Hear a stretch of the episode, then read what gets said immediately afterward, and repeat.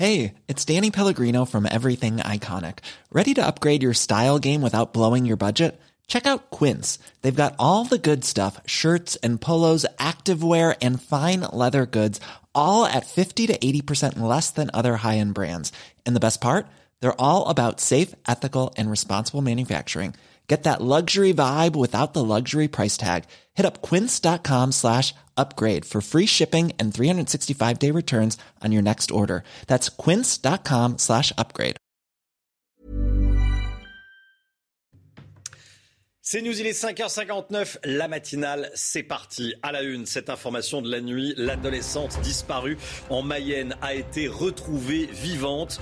Une demi-bonne nouvelle car elle est extrêmement choquée. Toutes nos informations avec notre envoyée spéciale Barbara Durand. A tout de suite Barbara. Autre information de la nuit, le masque obligatoire dans toutes les écoles élémentaires du pays dès lundi prochain. On va y revenir en détail. Pas de passe sanitaire pour les plus de 65 ans qui n'auront pas reçu le troisième dose à partir du 15 décembre. Les plus de 50 ans pourront obtenir une dose de rappel à partir du mois prochain. Ce sont des annonces faites par Emmanuel Macron euh, hier soir. Florian Tardif est avec nous sur le plateau. À tout de suite, Florian. On va vous raconter également l'histoire de cet élu menacé dans les Bouches du Rhône. Il va nous raconter les pressions qu'il subit, par exemple quand il dit non pour un permis de construire. Et puis Thomas Pesquet est en forme. Il a atterri hier à Cologne pour une batterie d'examen. Il se verrait bien partir sur la Lune. Tiens, euh, mais ce n'est pas pour demain. Soulagement donc en Mayenne, la joggeuse de 17 ans a été retrouvée vivante 24 heures après sa disparition. En état de choc, l'adolescente s'est présentée dans une rue de Sablé-sur-Sarthe, à une dizaine de kilomètres de son domicile. Barbara Durand, en direct de Sablé-sur-Sarthe avec Margot Sève. Eh, Barbara, à quoi faut-il s'attendre aujourd'hui et que sait-on de cette disparition Vos informations. Eh bien écoutez euh, Romain, c'est dans l'établissement euh, qui se trouve juste derrière moi euh, que la jeune fille de 17 ans portée disparue depuis lundi a été retrouvée vivante. Selon nos informations, elle se serait présentée ici aux alentours de 22 heures en état de choc avec des égratignures sur le visage. Une information confirmée par le maire de Sablé-sur-Sarthe. Elle a été immédiatement prise en charge par des médecins afin de s'assurer de son état de santé. Nous savons également eh bien, que les investigations vont se poursuivre. Lorsque l'état de la jeune fille le permettra, celle-ci euh, sera entendue par des enquêteurs euh, spécialisés puisque de nombreuses questions euh, sont toujours en suspens. Où était-elle? Que s'est-il passé? Qu'a-t-elle fait pendant sa disparition? Merci beaucoup Barbara. Barbara Durand en direct donc de, Sablé sur Sarthe. On sera à 7h50 avec un gendarme qui nous expliquera comment travaillent les enquêteurs, comment vont travailler les enquêteurs à partir de, maintenant. Est-ce que vous avez regardé Emmanuel Macron euh, hier soir, le président de la République qui a fixé les grands axes de la fin de son quinquennat Il s'est adressé aux Français hier soir face au rebond épidémique. il pousse à la vaccination et notamment à la troisième dose, Chana Lousteau. Hein. Oui, elle sera obligatoire dès le 15 décembre pour les plus de 65 ans, sans quoi leur passe sanitaire ne sera plus valide. Alors retour sur les grandes annonces du président de la République avec Vincent Fernandez. Son message est clair. Il veut que les Français fassent preuve de responsabilité face à la reprise épidémique. Emmanuel Macron appelle les 6 millions de Français non vaccinés à prendre leur part. Pour les plus de 65 ans, à partir du 15 décembre, le pass sanitaire ne sera valable qu'à condition d'avoir reçu une troisième dose. Pour le docteur Daniel Simeka, le président se trompe de cible. La cible euh, intéressante, ce sont euh, les plus de 65 ans qui ne sont pas vaccinés. Ce sont les moins de 65 ans qui ne sont pas vaccinés. Les plus de 65 ans qui ont déjà eu les deux doses feront la troisième. Les personnes de plus de 50 ans, elles, seront largement encouragées à recevoir leur troisième dose dès début décembre. Le président de la République a également précisé que les contrôles du pass sanitaire seront renforcés. Enfin, le ministère de l'Éducation nationale a de son côté annoncé hier le retour du port du masque dans toutes les écoles en France dès lundi prochain. Macron, euh, Emmanuel Macron qui appelle les Français à la responsabilité et masque pour tous à partir de lundi prochain dans, toutes les écoles élémentaires. Épidémie de Covid-19, pas de relâchement.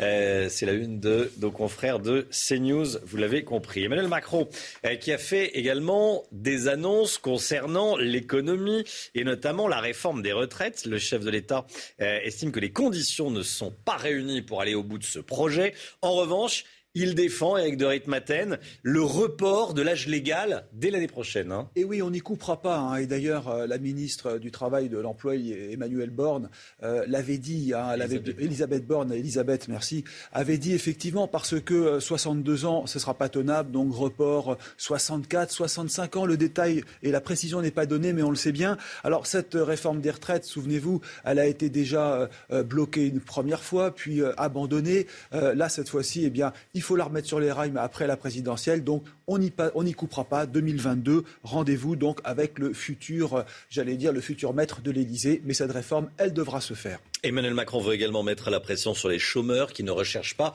activement du travail. Il a annoncé qu'il euh, veut que leurs allocations soient suspendues. Mais la loi le permet déjà. Hein. Alors oui, parce que déjà depuis euh, le 1er euh, octobre, eh bien, la, mm. réforme est passée, hein, ça a été durci. Mais là, Emmanuel Macron veut aller plus loin. Là aussi, rappelez-vous, la réforme avait été bloquée deux fois par les syndicats, dont une fois par le Conseil d'État.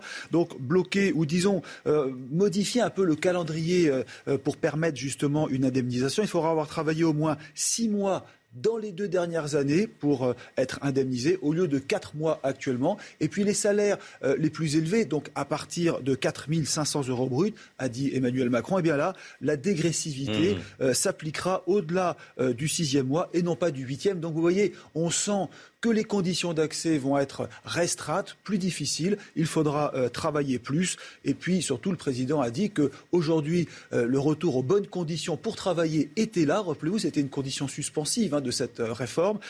les embauches, il y a eu 200 000 embauches hein, lors des mois précédents.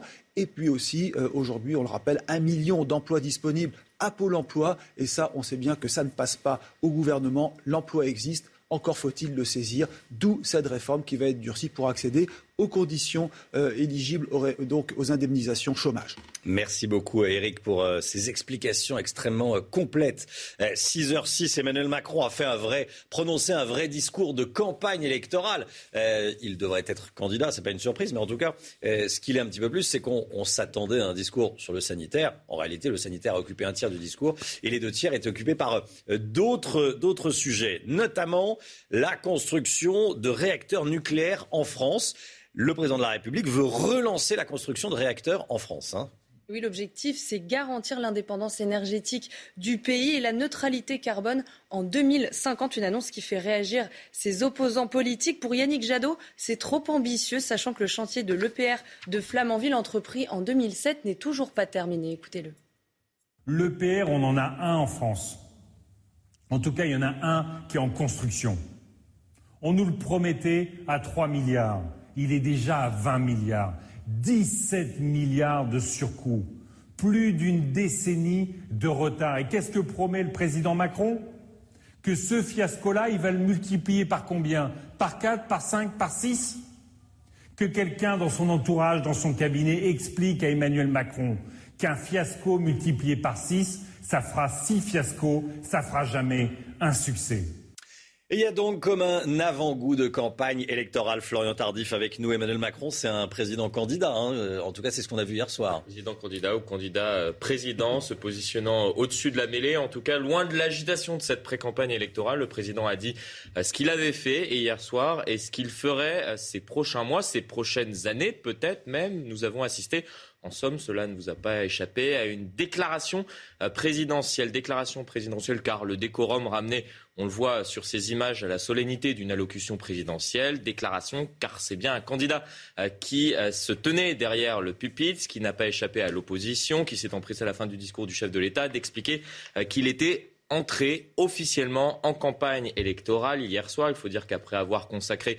vous l'avez dit tout à l'heure, une petite dizaine de minutes à la crise sanitaire, Emmanuel Macron a très vite profité euh, pour vanter son bilan économique notamment et dévoiler les grandes lignes du programme qu'il pourrait porter s'il venait officiellement à se déclarer euh, candidat à sa succession, insistant sur la valeur euh, travail, annonçant la mise en chantier, on en parlait à l'instant, de nouveaux réacteurs nucléaires autant euh, de mm. signaux envoyés à l'électorat euh, de droite notamment, sans fâcher ceux de gauche, car il n'a pas parlé euh, d'immigration. Un, en même temps, savamment dosé, qui lui avait permis, il y a presque cinq ans, d'accéder au pouvoir et qui, espère-t-il, lui permettra d'y rester en avril prochain. Merci Florian. Les réactions politiques sont nombreuses. Écoutez, on les a recueillies hier soir. Ah ben c'était clairement le candidat Macron, euh, pharmacien d'État, n'a évoqué aucun sujet, euh, sinon la pandémie, qui finalement euh, le sauve. Hein. Il est un des rares à être sauvé par la pandémie. Je, suis atterré. Enfin, c'est un meeting électoral télévisé auquel Emmanuel Macron nous a conviés. Emmanuel Macron a été assez discret euh, sur les questions de, sécurité. En tout cas, pour Gérald Darmanin, selon le ministre de l'Intérieur, la délinquance est en baisse sur tout le territoire français. C'est ce qu'il a déclaré. Il s'en est félicité depuis la Dordogne où il se trouvait hier soir. Écoutez. L'activité montre que la délinquance baisse partout sur le territoire national, à l'exception d'un fait de délinquance qui augmente, vous savez, c'est les violences conjugales et intrafamiliales. Mais je constate que les cambriolages baissent, les violences euh, contre les personnes, les attaques, par exemple les vols à main armée euh, baissent. On pourrait multiplier ces exemples-là, et c'est notamment dû au fait qu'on a augmenté les effectifs et que surtout les policiers et gendarmes, au péril de leur vie, sont de plus en plus présents. Voilà. Et donc je pense qu'il faut leur rendre hommage. Et comme ils sont de plus en plus présents, ils sont de plus en plus au contact, eh bien ils sont malheureusement de plus en plus menacés.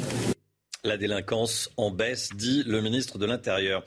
En tout cas, écoutez, eh, tag insultant, menace de mort, agression physique. En France, la violence contre nos élus n'arrête pas d'augmenter. Et c'est même le ministre de l'Intérieur en personne qui a appelé tous les préfets à renforcer la surveillance des élus, Chana. Hein. Et certains dénoncent un sentiment d'insécurité et d'impunité. C'est le cas du maire de Sénas dans les Bouches-du-Rhône, victime de menaces à plusieurs reprises. Il déplore un traumatisme pour lui et sa famille. Stéphanie Rouquier et Laure Parra l'ont rencontré. Deux fois, à presque un an d'intervalle, les véhicules du maire de cette petite commune, Sénas, au nord des Bouches-du-Rhône, ont été incendiés devant chez lui. Sans lettre de menace, les auteurs sont directement passés à l'acte. C'est clairement criminel. Bien sûr qu'on est touché, puis il y a la famille aussi. Euh, j'ai une femme, j'ai des enfants. C'est très traumatisant pour tout le monde, mais c'était peut-être le but recherché. Peut-être le but était de traumatiser le maire et de le pousser euh, peut-être à ce qu'il renonce à son mandat. Depuis, Philippe Ginoux n'a pas renoncé à son mandat, il est devenu plus vigilant. À ses frais, il a fait installer caméras et alarmes dans son domicile, car il s'attend à d'autres actes malveillants. Il y a une intolérance à la frustration, c'est-à-dire que lorsqu'on dit non à quelqu'un, parce que c'est la loi, que de dire non, refuser un permis, euh, refuser une installation illicite, euh, que ce soit jeune du voyage ou autre chose, peu importe le sujet.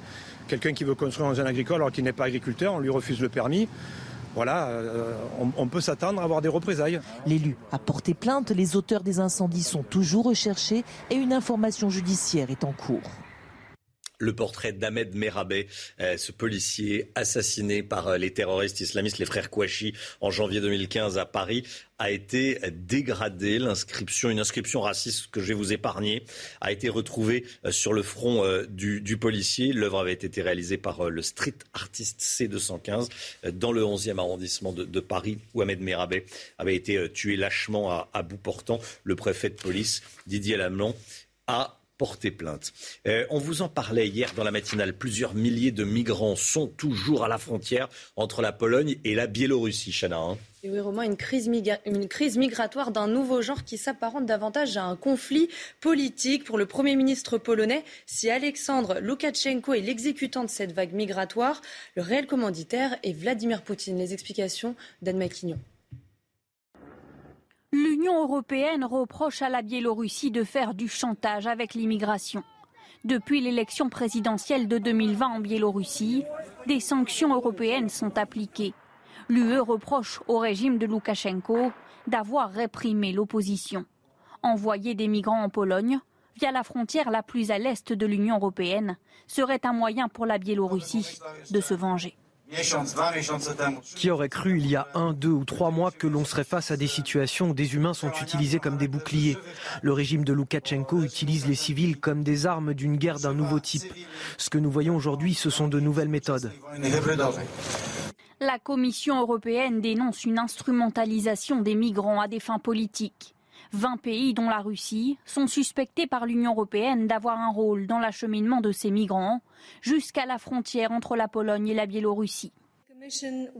On va réfléchir avec les Nations Unies et des associations à une solution pour s'assurer que les migrants qui sont piégés à la frontière puissent retourner de manière sécurisée dans leur pays d'origine. L'Union européenne envisage de nouvelles sanctions contre Minsk. Les compagnies aériennes qui participent à l'acheminement des migrants pourraient également être visées.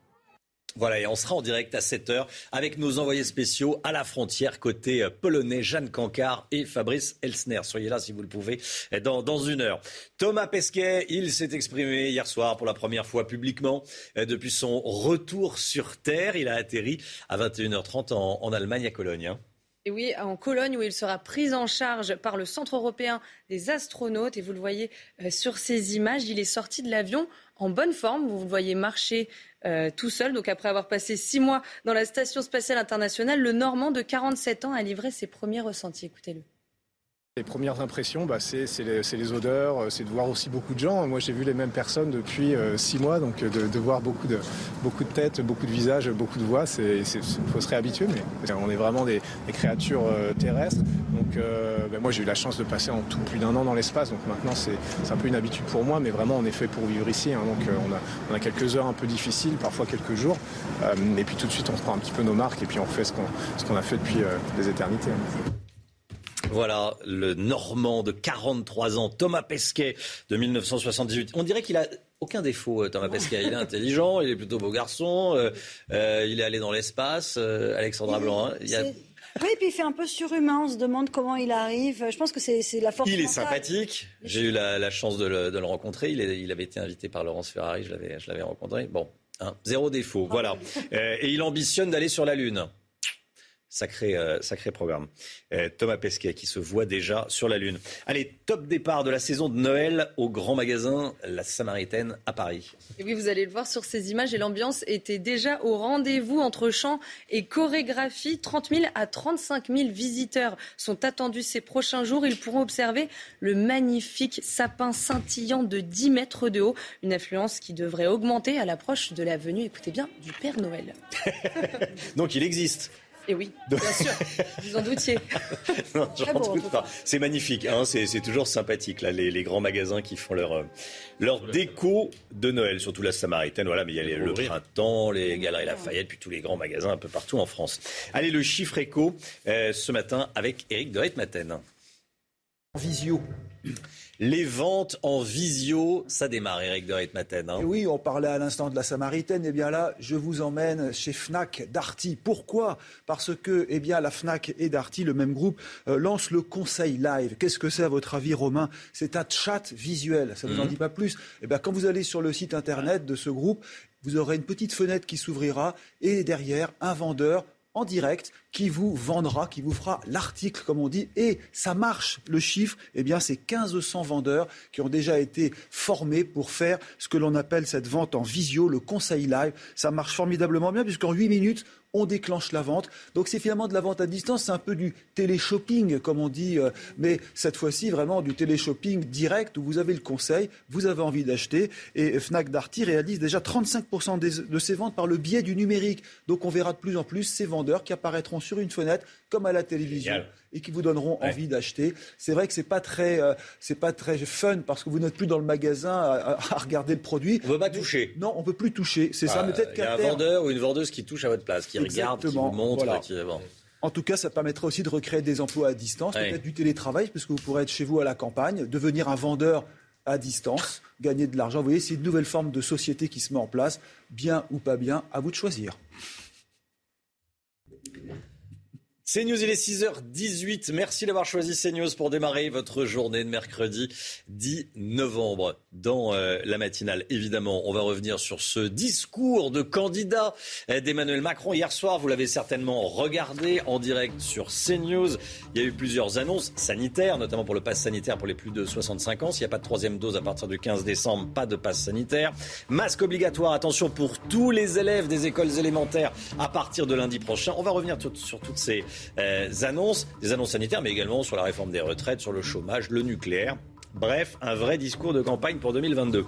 Et puis euh, cette information de la nuit qu'on vous donne évidemment euh, depuis le début de la matinale, la joggeuse, la jeune joggeuse de 17 ans qui avait euh, disparu dans la Sarthe après être partie euh, courir, elle a été retrouvée vivante. Très choquée, mais vivante. Toutes nos informations évidemment ce matin. Restez bien avec nous euh, sur CNews. À tout de suite.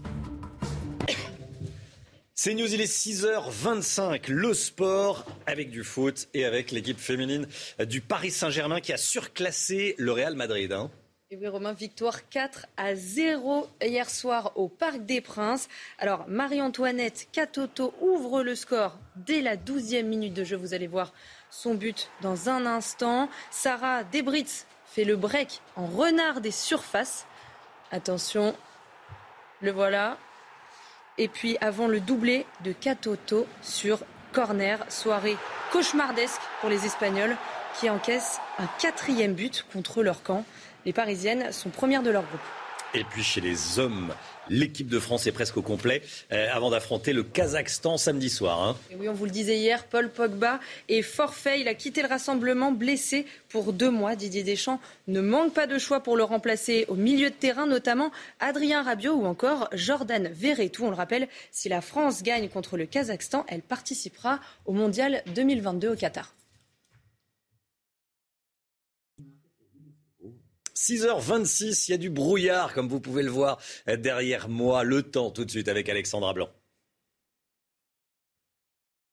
Beaucoup de brouillard ce matin. Fais attention, Alexandra. Hein. oui, notamment du côté de Reims, en Champagne, avec cette visibilité particulièrement réduite. Si vous êtes en voiture, soyez donc bien prudents, concentrez-vous, puisqu'il y a du brouillard quasiment partout ce matin. Et parfois, ces brouillards sont localement givrants. Pourquoi? Eh bien, tout simplement parce que parfois, les températures sont hivernales. Il fait froid ce matin. On relève d'ailleurs quelques gelées. Regardez notamment dans le Loir-et-Cher ou encore dans la Nièvre. Même topo à 3 dans l'Aube, où nous avons actuellement près de moins 2 degrés. Donc, couvrez-vous ce matin et attention donc au brouillard. La Corse est concernée également par une vigilance météo puisque l'on attend de fortes pluies aujourd'hui, principalement sur la façade est de la Corse, avec donc l'équivalent de quelques semaines de pluie en seulement quelques heures. Donc ce matin, un temps brumeux, du mauvais temps également en Méditerranée, principalement entre le golfe du Lion, la région PACA ou encore la Corse. Et dans l'après-midi, eh bien petit à petit, les brouillards se dissipent et donc on va retrouver de bonnes conditions entre la façade ouest et le nord-est. Le mauvais temps se maintiendra également en Méditerranée ou encore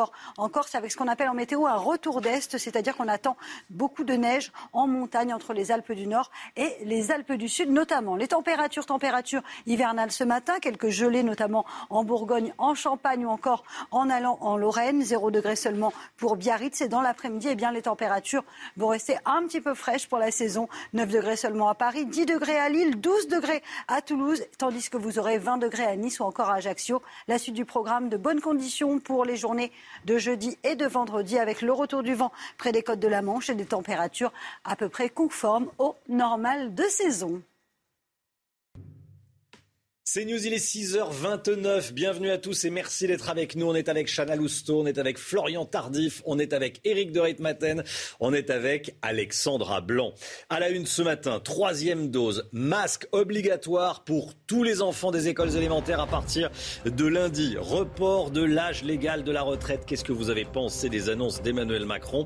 Reportage à Lille dans un instant. On est également avec vous, Florian Tardif, dans ce journal. À tout de suite. Emmanuel Macron veut relancer la construction de réacteurs nucléaires en France. Combien de temps cela peut-il mettre? Peut-on remplacer l'éolien qui crée des tensions dans le pays? Les réponses d'Éric de Ritmaten dans un instant. A tout de suite, Éric. C'est une information de la nuit. L'adolescente disparue en Mayenne a été retrouvée vivante. Une semi-bonne nouvelle car elle est extrêmement choquée toutes nos informations, évidemment, dans ce journal. Des Lyonnais exaspérés par la violence des rodéos urbains portent plainte contre l'État. On les a rencontrés. Et puis un litre d'essence à 2,30 euros 2,30 euros le litre. Vous avez bien entendu, on trouve ça euh, non pas partout en France, mais dans une station-service en plein Paris. Vincent Faandège est sur place. À tout de suite, Vincent. Emmanuel Macron fixe les grands axes de la fin de son quinquennat et pourquoi pas du début euh, du euh, suivant s'il est réélu, s'il est candidat évidemment. En tout cas, euh, son discours d'hier avait des allures de discours de campagne. Le chef de l'État s'est adressé aux Français. Plusieurs annonces ont été faites. Qu'est-ce que vous en avez pensé? Reportage CNews à Lille. Regardez. Ce responsable d'un bar tabac lillois est serein.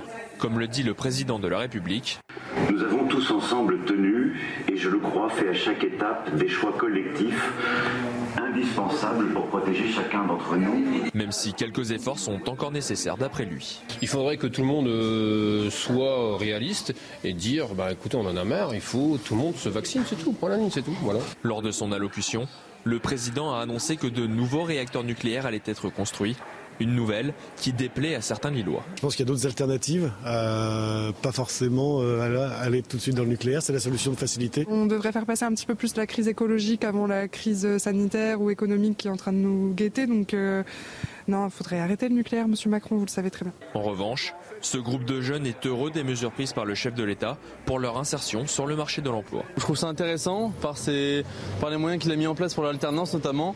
D'ailleurs, je suis en alternance, donc je me sens un petit peu concerné. Autre annonce d'Emmanuel Macron, les plus de 65 ans qui veulent garder leur passe sanitaire devront être vaccinés une troisième fois. Voilà, et l'annonce est tombée cette nuit. Le masque sera de nouveau obligatoire dans toutes les écoles de France, Chana. Hein. Et oui, et ce, dès lundi prochain. Romain, une annonce faite par le ministère de l'Éducation nationale après l'allocution d'Emmanuel Macron. Et je vous le rappelle, depuis la rentrée des vacances de la Toussaint, 61 départements étaient déjà concernés par cette mesure. Face au rebond épidémique, Emmanuel Macron pousse à la vaccination et notamment à la troisième dose. Elle sera obligatoire dès le 15 décembre pour les plus de 65 ans s'ils veulent conserver leur passe sanitaire. Écoutez. Si vous avez été vacciné il y a plus de six mois, je vous appelle à vous protéger en prenant rendez-vous dès maintenant auprès d'un centre de vaccination, de votre médecin ou de votre pharmacien il est possible de faire ce rappel en même temps que le vaccin contre la grippe. À partir du 15 décembre, il vous faudra justifier d'un rappel pour prolonger la validité de votre passe sanitaire. Et on est en direct avec le docteur Ali Afjeh. Bonjour docteur, merci d'être avec nous. Euh, médecin d'urgence et de catastrophe à l'hôpital euh, Parly 2 du Chênay près de euh, Versailles. tiens, on entendait le président de la République. Il a quoi dans la voix? Il a une petite angine, non Il avait une voix grave, hein euh, Vous savez, euh, je me rappelle très bien d'être venu ici chez vous euh, en novembre 2019. On parlait de la grippe et on m'avait montré la, carte de la grippe. Alors, vous savez, les autres maladies ne sont pas parties. Hein, il a le droit d'avoir un rhume. mais en tout cas, comment on peut. Il est 6h30, hein, vous avez rappelé déjà. Alors, vous savez, il y a des gens qui se, qui se voilà, c'est son tard, droit le plus strict. très tôt. Puis nous, parfois, les urgentistes, c'est ceux qui se couchent pas du tout. Alors, donc, parfois, on a aussi un petit problème dans la gorge. Néanmoins, euh, je, voulais, vous devez certainement euh, vouloir me demander comment ce qu'on pense de tout ça. Oui, oui, vous inquiétez euh, pas, vous inquiétez pas, docteur. Vous, on va faire point par point. Je vous posais juste une petite question sur le sur Emmanuel Macron. Troisième dose nécessaire pour les plus de 65 ans pour obtenir un pass sanitaire. Ça ressemble à une troisième dose obligatoire en clair, parce que quand on a plus de 65 ans et qu'on veut conserver son pass sanitaire, on est obligé de se faire vacciner. Bon, effectivement, vous savez très bien que le, le pass sanitaire, comme ça s'appelait, c'était quelque part une obligation vaccinale. C'est ça qui ailleurs qui a fait motiver euh, beaucoup les gens et dès que le président l'avait l'avait annoncé et vous avez bien vu qu'il y avait plein de gens qui étaient allés se faire vacciner. Donc ça, c'est effectivement vrai. Euh, donc euh, ne jouons pas sur les mots, ne soyons pas hypocrites. Un, un, pass vaccinal, ça s'appelle une obligation quasiment. Alors après, il y a des, gens qui euh, ne veulent pas, donc je pense à mon avis, c'est à cause de ça que nous l'avons appelé passe vaccinal. Alors, euh, vaccination, un certificat de vaccination aurait suffi, hein, cela dit. Oui. Pour les plus de 50 ans, la campagne pour la troisième dose va débuter le mois prochain, donc en, décembre. C'est moins urgent pour les plus de 50 ans que pour les plus de 65 bah, Écoutez, il ne faut pas se tromper de cible. Hein. La hmm. cible, c'est effectivement des gens qui sont âgés. Alors, 50 ans, c'est pas âgé, vous me direz, mais disons que ce sont des gens qui ont plus de 60, 65 ans et des gens qui ont des comorbidités, qui ont des maladies. Alors, on ne peut pas euh, effectivement euh, nier que les gens qui sont malades et les gens qui vont en réanimation sont des gens qui sont quasiment pas vaccinés plutôt que dire l'âge. Il faut dire surtout que ce sont des gens qui ne sont pas vaccinés parce que le vaccin nous protège de la maladie, c'est tout. Soyons simples. Euh, ce que j'ai disais, c'est-à-dire qu'il faut vraiment avoir des, discours de, simples pour, que les gens observent un tout petit peu cela. Et donc la simplicité, c'est que bah, ça vous protège de, la maladie. Point final. Point final. Euh, Le masque à l'école pour tous les élèves, euh, à partir de, lundi, hein, on était à 61 départements, ça va être la, totalité des départements. pourquoi cette décision alors que certains départements sont moins touchés que d'autres? Oui, alors effectivement, on fait encore un tout petit peu du, euh, département régionaliste, etc. Euh, laissez-moi passer un message encore plus simple, si vous voulez, puisque je mmh. suis là-dessus. C'est aérer. Il vaut mieux avoir un petit peu froid euh, que d'être enfermé. Et l'hiver, vous savez très bien qu'on aime à, fermer les fenêtres, etc. Non, non, moi je préfère que pour les écoles, pour les gens, pour tout le monde, pour tout, ce qui est réunion, ouvrez la fenêtre hein, enfin, de manière assez assez fréquente, c'est la, seule euh, chose qui est le plus important. et évidemment, le masque quand vous êtes très très proche des gens et des gens éventuellement vulnérables, bien entendu. Alors, se laver les mains, certes, etc. Mais vous connaissez tout ça. Mais l'aération, on l'oublie souvent. Merci beaucoup, docteur. Merci d'avoir été en direct ah, avec nous ce matin. Je, ne peux plus rien dire, alors, parce que je voulais quand même dire une chose. Ah. C'était que le, président a parlé hier, mais je voulais euh, euh, pointer un tout petit peu sur les soignants qui sont un petit peu fatigués. il faut vraiment soigner les soignants aussi, pas que les patients. Il faut soigner les soignants. Merci beaucoup, docteur. Voilà, le message est passé. Tous les messages sont passés. Merci beaucoup et très bonne journée à vous. Florian Tardif, euh, il y a eu ces annonces hier soir. Il reste encore beaucoup de choses à préciser. Attention. Hein. Oui, la principale annonce du chef de l'État, on vient d'en parler à l'instant avec le docteur. À partir du 15 décembre, il faudra euh, justifier d'une dose de rappel pour les plus de 65 ans afin de euh, bénéficier toujours du pass sanitaire. Le rôle d'Emmanuel Macron n'est pas d'entrer dans les détails de cette annonce. Ce n'est pas un reproche que l'on peut lui faire ce matin. Cependant, comme régulièrement malheureusement depuis le début euh, de euh, cette pandémie. Cette annonce n'a pour l'heure pas été suivie euh, d'explications de la part du gouvernement. Comment cela va-t-il se passer? Une période de tolérance va-t-elle être accordée? On ne sait pas si le pass sanitaire sera valide pour ces personnes-là à partir de sept jours après la troisième dose, c'est-à-dire est-ce qu'ils vont pouvoir conserver leur passe à partir du 15 décembre, à partir du 22 décembre? Quid des personnes ayant effectué récemment leur deuxième injection? Est-ce que ils seront concernés ou non Autant de questions qui restent pour l'heure sans réponse. Nous avons contacté le ministère des Solidarités et de la Santé qui nous a expliqué brièvement hier soir que des détails seraient donnés prochainement sans plus de précision. On les attend. Emmanuel Macron veut également relancer la construction de réacteurs nucléaires en France. Objectif garantir l'indépendance, énergétique du pays et la neutralité carbone en 2050, dans 30 ans. Éric de Ritmaten, est-ce que ce n'est pas une annonce un petit peu trop ambitieuse quand on voit que le chantier de l'EPR, démarré en 2007, il y a 14 ans, n'est toujours pas terminé? Normalement, l'EPR devrait démarrer à Flamanville à la fin de l'année prochaine. Hein. Absolument, oui. C'est surtout un revirement de la part d'Emmanuel Macron, puisqu'on se souvient, euh, au cours de son quinquennat, il était plutôt hostile D'ailleurs, il avait suivi euh, la recommandation de, François Hollande de fermer Fessenheim, et c'est Emmanuel Macron qui l'a fermé, euh, envoyant 1000 à 2000 personnes, euh, donc j'allais dire au chômage. Cette fois, ben, c'est un revirement, hein, c'est un retour en arrière, mais c'est plutôt apprécié par la filière énergie nucléaire, celle d'EDF, parce que là, il s'agit de relancer un programme nucléaire, et il s'inscrit dans les pas du général de Gaulle, qui lui avait lancé le nucléaire. Alors, on n'a pas construit de centrale en France depuis 40 ans. Cette fois, cap sur l'EPR. Vous avez raison, Flamanville euh, ne fonctionne pas encore, mais vous avez en Finlande déjà un EPR, vous en avez deux en Chine qui tournent, et puis vous en avez d'autres en construction en Angleterre euh, à Hinkle Point. Donc vous voyez que quand même le, dire, le chantier EPR est vraiment en route. Il fonctionnera l'an prochain euh, d'après l'autorité de sûreté. Maintenant, euh, est-ce que c'est une bonne ou une mauvaise euh, idée? Il faut voir que le mix énergétique n'a pas été euh, remis en cause. 2050, 50% du nucléaire, ça c'était ce qui était prévu. Actuellement, on est à 70% d'énergie nucléaire en France, mais le message d'Emmanuel Macron est clair. Si vous, Français, vous voulez de l'énergie pas chère, dans les années qui viennent, il faudra du nucléaire. Merci Eric. Euh, l'information de la nuit, c'est euh, le soulagement en Mayenne, un demi-soulagement. La joggeuse de 17 ans qui a disparu a été retrouvée vivante 24 heures après sa disparition, vivante mais évidemment très choquée, Chana. Hein. Oui, l'adolescente s'est présentée dans une rue de, de Sablé-sur-Sarthe, à une dizaine de kilomètres de son domicile, avant d'être reconnue par des passants. Je vous propose d'écouter les précisions de Vincent Fernandez. Soulagement à Saint-Brice. C'est ici qu'habite la jeune joggeuse retrouvée vivante hier soir, plus de 24 heures après sa disparition.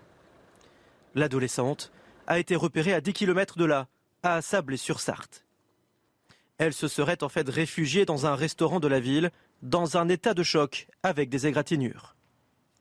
La jeune femme a été prise en charge avant de subir des examens médicaux dans un hôpital de la région, puis d'être entendue par les enquêteurs. Les personnes présentes dans le restaurant vont-elles aussi être auditionnées? À ce stade, aucune piste n'est écartée, y compris celle de l'enlèvement.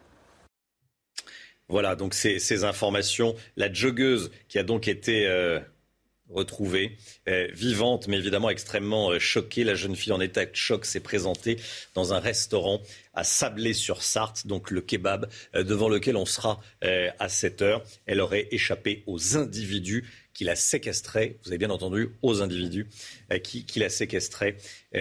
voilà les, informations dont on dispose ce matin. On sera en direct évidemment de, de Sablé-sur-Sarthe à, à 7 heures.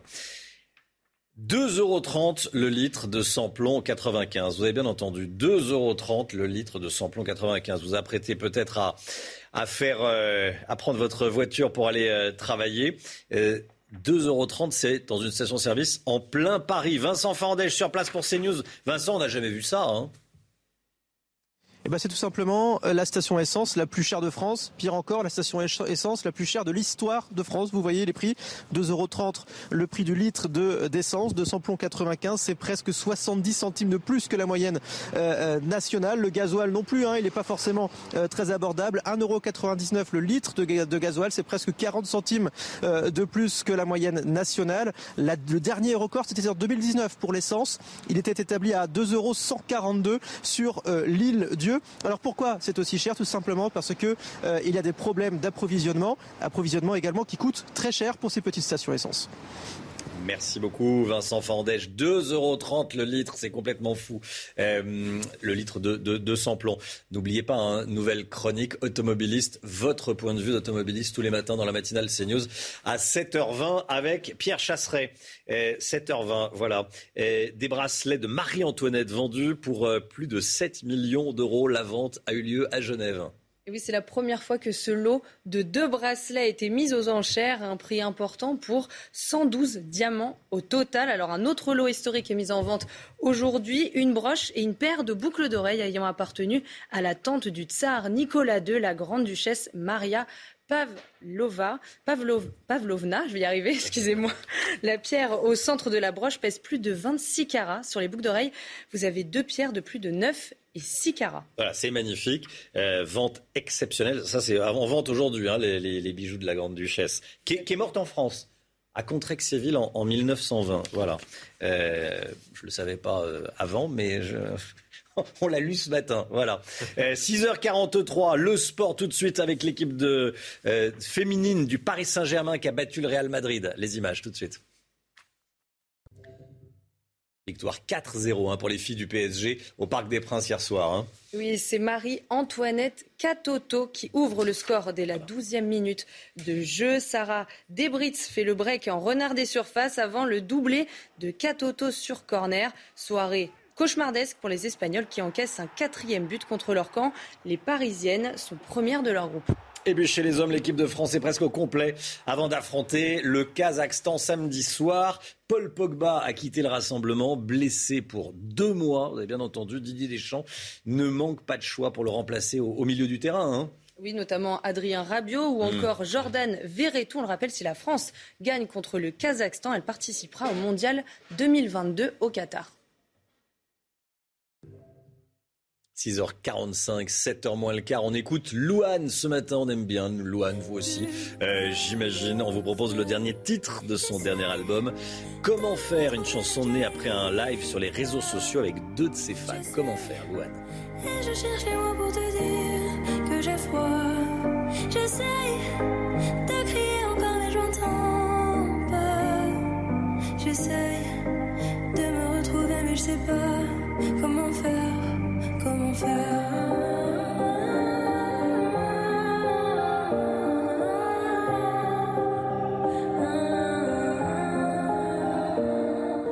fallait que je te dise que tout ça, toi, tu le portes avec moi.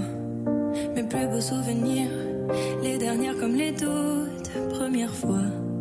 Il fallait que je te dise, et tu sais, moi, je m'y attendais pas. C'est toi dans mon sourire et ça me rassure quand je me C'est News, il est 6h46. Restez bien avec nous dans un instant, l'édito politique avec euh, Florian Tardif. On va revenir sur ce discours de campagne d'Emmanuel Macron hier soir. Vous l'avez certainement regardé euh, sur CNews à la télévision. Et puis cette information de la nuit, on sera en direct de Sablé sur Sarthe. La joggeuse de 17 ans a été retrouvée, choquée mais vivante. Choquée mais vivante, vous avez bien entendu, selon les informations du service police-justice de, CNews. Elle s'est enfuie, euh, elle a été euh, enlevée, elle a réussi à échapper à ses agresseurs et, aux personnes qu'il a séquestrées. Toutes nos informations dans le journal de 7 heures évidemment. Restez bien avec nous sur CNews, à tout de suite. C'est News, il est 6h53, l'édito politique avec vous, Florian Tardy. Vous avez suivi, bien sûr, hier soir, l'allocution du président de la République. Euh, il aurait sauté une ligne dans son discours. Vous nous dites ce matin? Oui, je crois qu'Emmanuel Macron, Romain, a effectivement omis une phrase dans son discours hier soir. Je vous la donne donc ce matin. C'est pour toutes ces raisons que je souhaite vous annoncer officiellement être candidat à ma réélection en 2022, oui, car c'est bien de cela qu'il s'agissait hier soir, au-delà des questions sanitaires auxquelles le président n'a consacré qu'une petite dizaine de minutes sur les 27 que, euh, que comptait son, son allocution. Emmanuel Macron a profité de cette adresse aux Français pour revenir point par point sur les avancées réalisées durant son quinquennat. Écoutez-le. Cette stratégie du quoi qu'il en coûte, couplée aux 100 milliards du plan de relance que nous avons décidé grâce à notre initiative européenne, non seulement nous a permis de résister à la crise, mais de rebondir plus fort aujourd'hui. Notre croissance dépasse les 6%. La France est en tête des grandes économies européennes. Le chômage est au plus bas depuis près de 15 ans. Et nous sommes l'un des seuls pays du monde où le pouvoir d'achat a continué à progresser en moyenne et où la pauvreté n'a pas augmenté se positionnant au-dessus de la mêlée, loin de l'agitation de cette pré-campagne. Le président a dit ce qu'il avait fait, donc vous l'avez compris, et ce qu'il ferait ces prochains mois, ces prochaines années, même peut-être. C'est aujourd'hui qu'il faut prendre des décisions, je cite, pour rester maître de notre destin comme nation euh, pour les années qui viennent, pour reprendre ses propres mots. Alors la tonalité de son discours, de sa déclaration présidentielle, pourrait-on dire, Florian, n'a pas échappé bien sûr à l'opposition. Hein. Oui, bien qu'il n'ait pas officialisé son intention d'être candidat à ses réélections en avril prochain, les adversaires d'Emmanuel Macron ne sont pas dupes. Ainsi, Marine Le Pen a estimé euh, que la troisième dose n'aura été qu'une excuse pour faire un discours, vous le voyez sur les réseaux sociaux, de campagne dont presque toutes les déclarations sont éminemment contestables. Je cite la candidate, euh, la candidate du Rassemblement national, chômage, insécurité, pouvoir d'achat, le monde parallèle d'Emmanuel Macron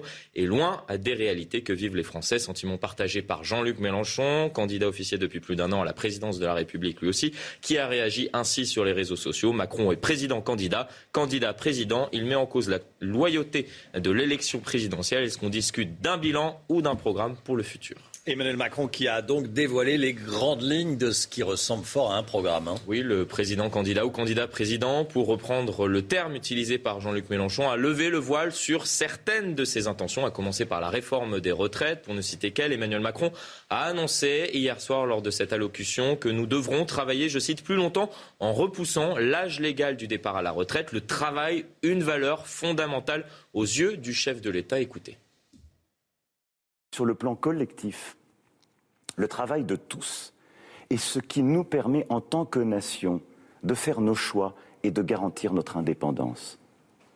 C'est par le travail et par plus de travail que nous pourrons préserver notre modèle social, nos retraites, la prise en charge des malades, l'accompagnement des familles, la meilleure euh, inclusion à l'école, au travail ou dans des structures adaptées pour les personnes en situation de handicap en insistant sur cette valeur travail, en annonçant la mise en chantier de nouveaux réacteurs nucléaires.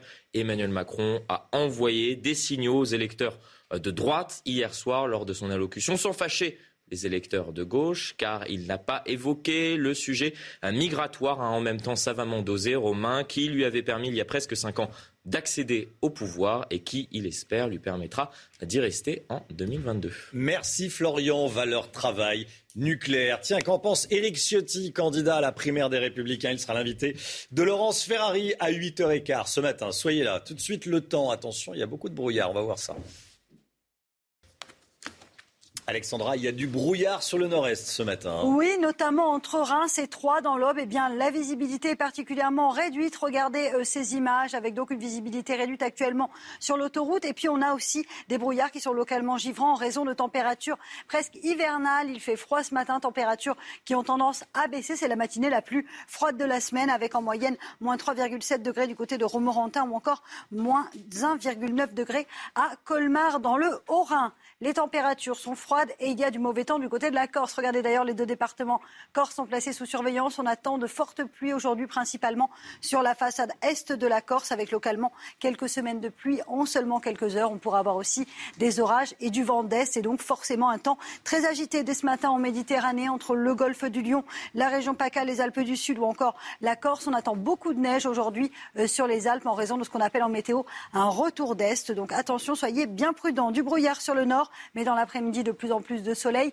excepté près des côtes de la Manche où là la visibilité restera assez réduite, un temps assez brumeux entre le bassin euh, parisien et le nord, mais du soleil sur la façade ouest ou encore en allant vers la Lorraine et l'Alsace. Température hivernale ce matin, moins 2 degrés en moyenne en Bourgogne, 0 degrés pour le Pays Basque et dans l'après-midi, les températures restent un petit peu fraîches, notamment sur le bassin parisien, 9 degrés à Paris, 10 degrés entre Strasbourg et Reims, vous aurez 14 degrés à Biarritz pardon, et 20 degrés à Nice ou encore à Ajaccio. La suite du programme, d'excellentes conditions tout au long de la semaine pour les journées de jeudi, de vendredi. Samedi, ça se dégrade un peu côté température. Il fait froid le matin, mais l'après-midi, c'est conforme au normal de saison. C'est News, il est 6h59. Bienvenue à tous. Merci d'être avec nous. On est le mercredi 10 novembre. Est-ce que vous avez regardé le président de la République hier soir? Plusieurs annonces comme la troisième dose obligatoire pour obtenir un pass sanitaire au-delà du 15 décembre pour les plus de 65 ans, le retour du masque obligatoire à l'école élémentaire, mais aussi les retraites, le chômage, le nucléaire. Emmanuel Macron a lancé hier soir ce qui ressemble à une campagne pour sa réélection. On en débat dans un instant avec Anne Jeunetet, députée LREM. Bonjour Madame la députée. Et avec vous, Paul Vanier, conseiller régional LFI d'Île-de-France. Bonjour. Et à tout de suite, tous les deux. L'information de la nuit, c'est euh, la joggeuse de 17 ans retrouvée vivante en Mayenne. Elle aurait échappé aux individus qui la séquestraient. Une demi-bonne nouvelle car elle est extrêmement choquée. On est en direct avec Barbara Durand, en direct de Sablé-sur-Sarthe. Dans un instant, à tout de suite, Barbara.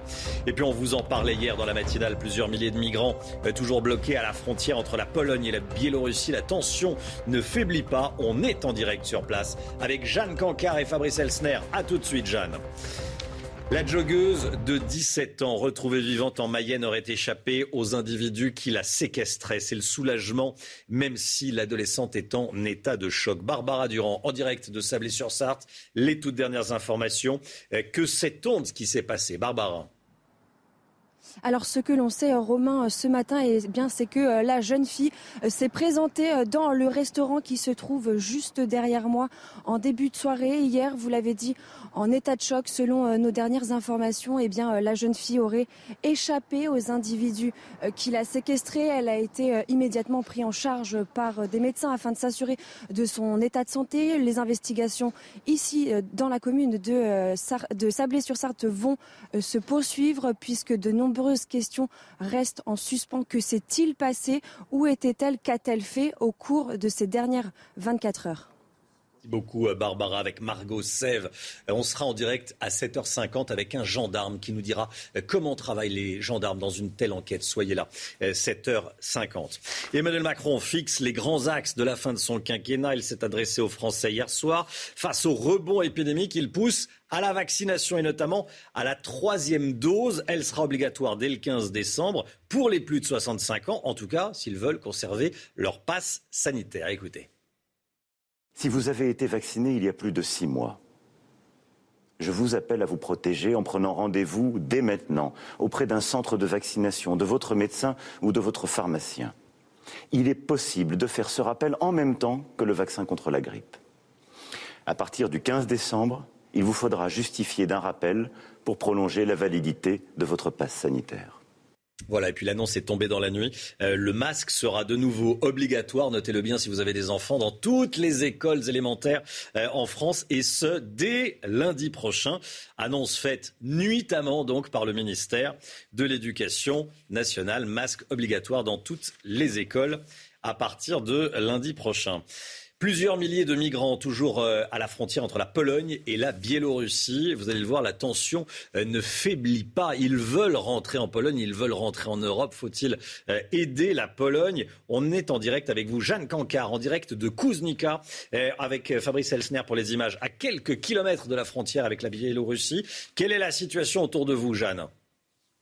Eh bien, Romain est la même que sur l'ensemble des points d'accès à cette frontière. Ici, la police polonaise nous stoppe net. Vous pouvez aussi voir euh, des journalistes de différentes télés, à la fois de Lituanie, d'Allemagne ou évidemment euh, de Pologne, qui sont aussi campés ici, puisque il y a seulement les militaires ou bien quelques riverains qui habitent au bord euh, de cette frontière qui peuvent passer ici ce barrage. Il faut savoir que depuis, eh bien, le début du mois de septembre, ici en Pologne, l'état d'urgence est décrété face à cette situation, ce qui veut dire qu'aucun membre d'organisation non gouvernementale ni aucun journaliste ne peut passer ce barrage et s'approcher de cette frontière. Les images que vous voyez donc circuler sur les réseaux sociaux eh bien, proviennent soit du gouvernement polonais, soit eh bien, de la télévision d'État biélorusse. C'est preuve que la tension monte au fur et à mesure que l'on s'approche de cette frontière. Tout à l'heure, quand nos téléphones ont borné près de ce passage, nous avons reçu un SMS automatique qui est normalement adressé aux migrants et qui dit la frontière polonaise est fermée, les autorités biélorusses vous ont menti, retournez à Minsk. Alors il faut savoir évidemment que dans les,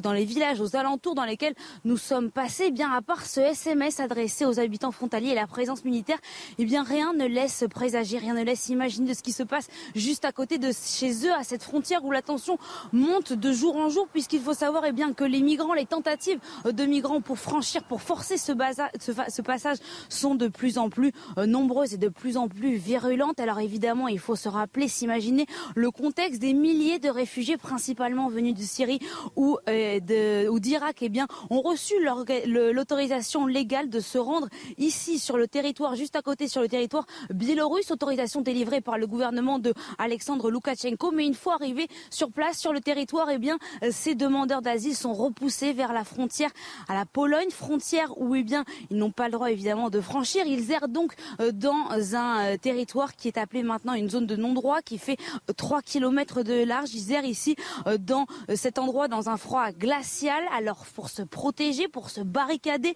de ces migrants, eh bien la Pologne a décidé de faire construire un, mur de 6 mètres de haut et de 180 km de long. Mais pour l'instant, eh le gouvernement polonais refuse toujours de faire appel à la gestion, à l'organisation euh, européenne de gestion aux frontières. Merci beaucoup, Jeanne Cancard, avec Fabrice Elsner, Anne Gentet, députée LREM des Français de l'étranger, et, Paul Vanier, conseiller régional La France Insoumise d'Île-de-France. Euh, qu'est-ce qu'on fait là? On accueille les migrants, on aide la Pologne à faire respecter, j'allais dire, la, loi et on ferme les, les frontières ou on laisse passer? On ne cède pas au chantage de Loukachenko. Loukachenko, le président biélorusse. Le président biélorusse, on ne cède pas à son, son, Donc on, ne laisse pas rentrer les migrants. On ne laisse pas. D'ailleurs, on a proposé hein, l'aide à la Pologne euh, de, mettre en œuvre Frontex. La Pologne, pour le moment, ne, ne l'a pas accepté. On espère vivement, collectivement, qu'ils l'accepteront. On ne peut pas laisser ça. Maintenant, n'oublions pas aussi la situation des Biélorusses eux-mêmes, parce que vraiment, le président biélorusse joue un sale jeu en ce moment. Hein. Et la situation, je voudrais vraiment attirer l'attention sur la situation de la population biélorusse, qui est dans une situation d'oppression, euh, de représailles, qui est terrible, qui vit extrêmement difficilement. Euh, on a euh, des citoyens biélorusses qui sont en France, mariés parfois à un Français, qui savent ne pas pouvoir revoir leur famille. Leurs familles sont menacées, sont dans des conditions épouvantables. La presse a été totalement muselée. Les ambassadeurs ont été rappelés. On n'a plus d'ambassadeurs en Biélorussie. Hein. Hmm. M. Loukachenko joue un sale jeu en ce moment. Joue un sale jeu. Paul Vanier, on, laisse passer les migrants ou pas? Travailler à une solution européenne, il faut remettre en cause les accords de Dublin. Vous savez, ce qui, ce qui oblige à, certains pays à assumer euh, finalement toute la charge de cette question migratoire et on s'attaque aux causes des migrations. Vous savez, ces épisodes, ils se multiplient. Euh, il y a des crises géopolitiques. Monsieur il y a les conséquences... fait venir par avion des migrants par un paquet entier. Les conséquences du réchauffement climatique. Il y a euh, les conséquences des accords commerciaux inégaux qui euh, ruinent des économies au sud de la Méditerranée. Et si on ne s'attaque pas à ces causes en changeant les politiques qui sont conduites en Europe et en France, alors des épisodes comme ceux-ci se reproduiront. Voilà ce que nous proposons, nous, à la France Insoumise. Et, pour Jean-Luc Mélenchon est président de la République. Admettons, faisons de la politique fiction. Il, il demande à l'Europe de laisser passer les migrants ou pas? Jean-Luc Mélenchon, président de la République, assurera les conditions d'un accueil digne de tous, les exilés qui, de tous les exilés qui sont sur le territoire et s'attaquera aux causes des migrations, monsieur. Paul Vanier, est-ce qu'il laisse passer les migrants ou pas, les migrants qui sont en Biélorussie et qui veulent rentrer en Europe? L'ai dit, nous travaillerons. Est-ce que vous ouvrez la frontière ou pas? Mais c'est la frontière de la Pologne.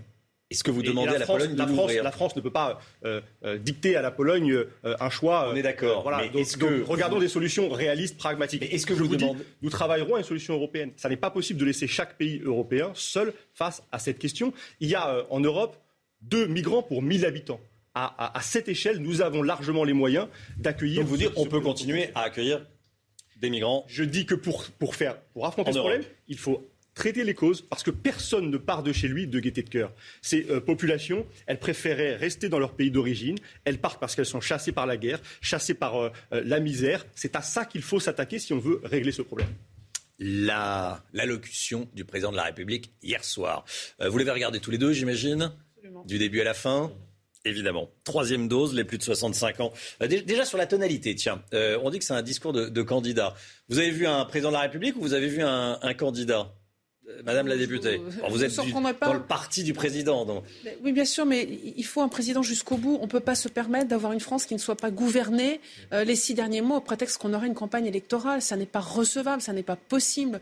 Donc oui, on a un président qui euh, préside et heureusement, on a un Premier ministre qui gouverne et heureusement, on a des dossiers qui continuent, on a des situations à débloquer, à régler. Ah, mais là, c'est pas ma question. Est-ce que vous avez vu Ouais, Décidément, je ne dois pas être clair dans mes questions ce matin. non, mais- Euh, mais euh, est-ce que c'est un- que c'était un, un candidat, un candidat à la présidentielle On- euh, Bon, ça, il, vous- il devait parler moi, du, sanitaire et puis en fait, on a parlé du nucléaire. De, Je ne suis pas sûre. Ben oui, mais on a, on a des enjeux importants. Là, on a un rapport RTE qui Tout vient est de important. tomber. On a, on a des choses importantes sur Mais le. c'est pas c'est pas, euh, c'est Donc, pas interdit pour un pas- président en exercice d'imaginer à cinq mois de la présidentielle euh, d'être candidat. Mais, mais, mais, mais c'est un discours de candidat. Il, il est surtout un discours de quelqu'un qui donne un cap. Ça, je vous l'accorde. Il donne un cap, il donne une vision. Eh bien, tant mieux. Le président est là pour ça et pour rappeler qu'il Au-delà de, au-delà d'avril 2022, Mais- donc au-delà de la déjà avant, mais présidentielle. vous n'avez pas été surpris non plus le nombre de projets que nous avons pris. Quand vous avez dédoublé les classes là en CP, CE1 il y a quelque temps, le résultat, c'est pas avant la campagne électorale, c'est à 10 ans qu'on va les voir. Donc ça, c'est plutôt des mesures courageuses, une vision courageuse, moi, que je vois. Paul Vanier, globalement, sur euh, l'allocution de- d'Emmanuel Macron. Une déclaration de candidature à la primaire de la droite. Maintenant, pour être euh, candidat à la présidence de la République, il faut se hisser euh, à la hauteur de la responsabilité que cela incombe et accepter notamment le principe du débat contradictoire, de l'interpellation. Il y a quelque chose de déloyal dans la façon dont le président en exercice utilise les moyens de la présidence de la République pour mener campagne. On l'a compris, il a à peu près abordé une trentaine de thèmes hier dans son euh, intervention. Donc, euh, c'est une façon euh, d'essayer de convaincre à quelques mois de l'élection présidentielle. Sur la tonalité, un discours de cruauté, de brutalité, avec des mesures extrêmement dures vis-à-vis des Français qui sont dans la difficulté. Je parle notamment de ceux qui sont frappés par le chômage. Au passage, il enraye d'un trait de plume 3 millions des chômeurs. Il dit qu'il y a 3 millions de chômeurs. Il y en a 6 millions dans notre pays. Et puis des annonces très dures. Ah, non, sur c'est la euh, catégorie A. la retraite, puisqu'il annonce. C'est la catégorie A, annonce- Oui, c'est-à-dire c'est la catégorie. Mais vous savez, tout. catégorie B et C, quand on est euh, chômeur de Mm. catégorie B et C, on est dans une situation de très grande précarité, de très grande difficulté. Et ces gens-là méritent euh, des solutions, euh, un accompagnement de l'État et pas une précarisation euh, plus importante encore que Et ce que disent beaucoup de, beaucoup de, de- de chefs d'entreprise, c'est qu'il y a, y a- y a des jobs à prendre. Alors, il y Vous savez en a- a monsieur pas 3 millions. Il C'est y en a pas 3 dit- millions. ce- ce mythe des emplois vacants. Il y a Mm. un emploi vacant pour 13 demandeurs d'emploi. Donc c'est faux de dire qu'aujourd'hui, le problème du chômage, il vient des chômeurs. Non, il vient, de, euh, de- il, il vient du fait que euh, notre Ah, pays, notre gouvernement euh, n'est pas à la manœuvre. Il faut par exemple planifier notre économie pour donner des perspectives aux entreprises, pour développer de nouveaux secteurs, on va en parler, les énergies renouvelables, la transition agricole. Voilà une politique qui créerait de l'emploi, la baisse du temps de travail, plutôt que d'aller comme ça bien, à la chasse aux chômeurs. Ça tombe bien, la, la planification et la prévision, l'anticipation, c'est justement ce qui est fait, notamment à travers et du plan de relance et du plan d'investissement.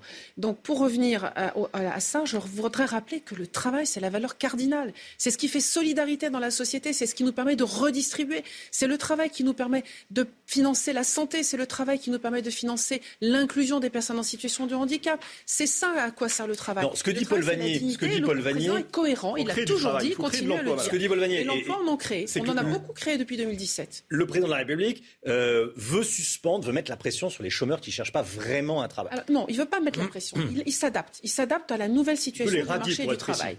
Non, il ne veut pas les Il veut radier. suspendre, Il il veut suspendre, il l'a dit hier. suspendre Il veut l'indemnisation. il veut conditionner l'indemnisation à l'activité de recherche et, et effective. Déjà le cas. Voilà, Et c'est c'est déjà le cas. Il C'est possiblement le cas, mais c'est pas, c'est pas. Forcément- Voilà, il faut voir comment on peut le mettre. Il faut s'adapter il faut- aux il nouvelles il conditions. Lorsque nous avions 10% de, de chômage en France, Mm. nous n'avions pas évidemment les conditions qui permettaient de mettre ça en œuvre. Nous sommes à 7% de chômage en France, une grande progression, il faut le souligner. Je crois qu'il y a un paquet de personnes qui ont retrouvé un travail et qui en sont particulièrement Il satisfaites. y en a beaucoup aussi qui sont en formation et qui Il sortent en de la catégorie A. Oui, mais la formation, c'est ce qui permet après d'avoir un travail. Il faut avoir des emplois Après, qualifiés. On oui. sait bien que les emplois non qualifiés, c'est aussi un souci. C'est aussi ce- souvent une variable d'ajustement dans les entreprises. Aujourd'hui, les entreprises ont besoin d'em- d'em- d'employés qualifiés, d'où le grand plan de formation et d'où l'incitation à essayer de rechercher un travail avec un accompagnement actif et efficace. Sur euh, le nucléaire, on est d'accord pour plus de, plus de nucléaire. On relance la construction de centrales nucléaires. On s'aperçoit que l'éolien, en réalité, ça crée beaucoup de tensions sur le, terrain et euh, c'est, ça fournit pas assez d'électricité pour tous les besoins qui, vont naître. Voilà, c'est ça. Vous posez la question. il, faut, il faut sortir du nucléaire. Il faut le dire clairement. C'est un des grands choix de 2022. Monsieur Macron hier propose de construire 4 à 5 nouveaux réacteurs. Il y en a un qui est en construction, suite Flamanville. C'est 10 hmm. ans de retard, 17 milliards d'euros de dépassement. Donc c'est là 100 milliards que M. Macron met sur la table pour 50 euh, années, 60 années supplémentaires de nucléaire. Pourquoi faut-il sortir du nucléaire? Parce qu'il est extrêmement dangereux. Regardez ce qui s'est passé à Tchernobyl. Regardez ce qui s'est passé à Fukushima. En France, vous avez une centrale nucléaire en amont du fleuve qui dessert la capitale. Que se passerait-il s'il y avait, dans les années qui viennent, je ne le souhaite pas, mais que se passerait-il un incident, un accident sur cette centrale? Vous avez des centrales qui sont en position littorale, à Blaye, euh, euh, à, côté de, Dunkerque. On sait qu'avec le réchauffement climatique, mmh. le niveau des mers augmente. Cette décision, elle met le pays en danger, alors qu'il y a les moyens de bifurquer, d'aller vers les énergies 100% euh, renouvelables. C'est ce que nous proposons avec, là encore, une planification. À l'horizon 2040, nous pouvons passer à un nouveau modèle de production d'énergie. C'est possible, monsieur. Y compris le scénario RTE, un des scénarios que ah, RTE envisage. le scénario RTE dit que pas possible. Il y a six scénarios, il y en a un qui envisage le passage à 100% d'énergie renouvelable. C'est possible. Nous avons oui, en France les industries qui savent le faire. Ça, nous avons la main-d'œuvre qui sait le faire. Mais tout à l'heure, on parlait d'emploi. Voilà un gisement d'emploi. Euh, les calèches voilà. Non, non, absolument pas. qu'on fait euh, le lave-vaisselle, le lave-linge et, qu'on se chauffe à l'électrique et qu'on arrête le fioul. C'est caricature. Ben, le fioul, il faut l'arrêter. Le fioul, il faut l'arrêter et le nucléaire, il faut l'arrêter. Et je vais vous dire que nous avons les moyens en France de développer une filière des énergies renouvelables. Nous avons les moyens de créer des emplois dans ce secteur. C'est des centaines de milliers d'emplois. Et nous avons les ingénieurs qui sont capables de le faire. Dans le cadre du plan de relance dans lequel 30 milliards sont consacrés d'ailleurs à la transition écologique, il y a un plan qui prévoit, qui prévoit de soutenir la filière du renouvelable. Mais c'est irresponsable, je veux vraiment insister, c'est irresponsable d'aller dire que le nucléaire est un danger. On vous appellera, madame, quand il y aura un accident dans une centrale. C'est totalement irresponsable. Vous rendrez compte à la population. Le nucléaire est une source d'énergie, d'électricité dont nous avons besoin. Les scénarios RTE le prouvent. On en a besoin, mais ça n'est pas l'alpha et l'oméga. C'est un ensemble. Il y aura du nucléaire, il y aura du renouvelable. Il faut pousser la filière du renouvelable. C'est toujours ce que nous avons dit et c'est ce que nous faisons. Et à côté, l'électricité nucléaire. Vous faites plaisir à tout le monde. Quoi. Mais les écolos, euh, pour les écolos, il y a du renouvelable. pour euh, la droite, c'est du nucléaire. À personne, je suis réaliste. On a simplement besoin d'électricité demain. On en a besoin, on en a besoin beaucoup. Alors évidemment, la meilleure énergie, c'est celle qu'on ne consomme pas, on est d'accord. Mais comme vous l'avez souligné, on ne va pas s'éclairer à la bougie, d'ailleurs qui émet du CO2. Donc de toute façon, de toute façon, il faut être raisonnable. C'est vrai que s'éclairer à la bougie. Absolument, absolument. Et d'ailleurs, aujourd'hui, avec un pic de pollution à Paris, on demande de ne pas utiliser les chauffages au bois. Merci à, tous les deux. Merci beaucoup Paul Vanier, euh, conseiller régional La France Insoumise d'Île-de-France. Merci Anne Genetet, euh, députée La République En Marche, d'être venue ce matin sur le plateau de la matinale. Il y a énormément de sujets, vous l'avez compris. Euh, l'écho tout de suite avec Eric de Ritmaten et cette offensive de la grande distribution pour accélérer dans le digital. Il y a des vendeurs en visio. Et oui, on en parle tout de suite. Éric de Ritmaten après Carrefour hier. C'est le groupe Fnac Darty qui veut révolutionner la vente. Expliquez-nous tout. Et oui, les investissements pour le digital hein, s'accélèrent pour accéder justement à cette consommation du futur. Alors, en fait, Fnac Darty invente la vente en visio. C'est pas de la visioconférence, c'est de la vente à distance, un petit peu comme du téléshopping avec un vendeur qui sera donc lui dans le magasin. Mais lorsque vous serez sur le site internet, une petite fenêtre s'ouvrira et il discutera avec vous. Il vous convaincra. Alors, 1500 vendeurs ont été sélectionnés pour euh, ces lives euh, et selon les premières expériences, ça marche très bien puisque 8 minutes suffisent pour déclencher euh, l'envie d'acheter, donc à partir d'un simple conseil. Alors c'est aussi une manière de recréer des emplois. En tout cas, Fnac Darty réalise déjà 35% de ses ventes par le biais du numérique. Allez le sport tout de suite avec euh, l'équipe de France qui est presque au complet avant d'affronter le Kazakhstan samedi soir. Et Paul Pogba a quitté Clairefontaine pendant deux mois. Il est blessé, hein et oui, et heureusement, Didier Deschamps ne manque pas de choix pour le remplacer au milieu de terrain, notamment Adrien Rabiot ou encore Jordan Verretou. On le rappelle, si la France gagne contre le Kazakhstan, elle participera au mondial de 2022 au Qatar. C'est News, il est 7h19. Restez bien avec nous dans un instant. La chronique automobiliste, votre point de vue, le point de vue des automobilistes avec Pierre Chasseret. Restez bien sur CNews. Euh, on va revenir sur ce qu'a annoncé Emmanuel Macron euh, hier soir, notamment euh, concernant la troisième dose, la dose de rappel pour les plus de 65 ans. Et puis, cette information de la nuit, une semi-bonne nouvelle. La joggeuse disparue en Mayenne, vous savez, joggeuse de 17 ans, cette adolescente a été retrouvée vivante. Elle est vivante. Elle est vivante, mais en état de choc. Toutes nos informations à 7h30. À tout de suite. 7h26, c'est votre nouveau rendez-vous automobiliste. Pierre Chasseret, bonjour Pierre, délégué général de 40 millions d'automobilistes. Et on va se pencher ce matin sur les voitures banalisées équipées de radars et confiées à des sociétés privées.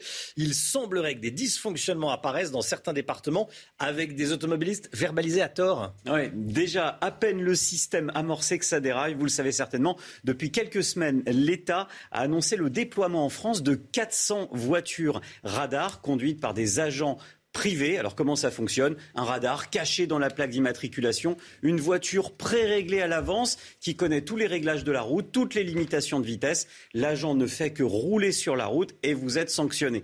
Alors, je ne sais pas si vous avez remarqué, mais les limitations de vitesse en France sur les routes, c'est ce qui rend le système encore plus compliqué. Ça change tout le temps. Et eh oui. Alors ça veut dire que la machine, c'est automatiquement et en temps réel. Euh, si on roule sur une route limitée à 50, 70, 80, 90 km heure par exemple, et tout cela pendant que la voiture roule. Ça paraît quand même très compliqué.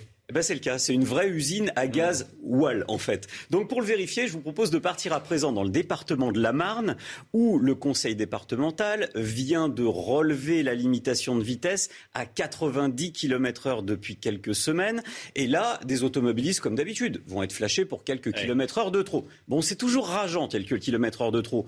Mais alors être flashé à 81 ou 83 sur une route limitée à 90 km/h, là ça interroge. Donc que font ces automobilistes? Ils appellent l'association 40 millions d'automobilistes, mmh. ils appellent le journal L'Union, le quotidien local qui décide d'investiguer et au final, on se rend compte qu'il y avait juste une erreur de cartographie et que l'appareil n'était pas encore calibré.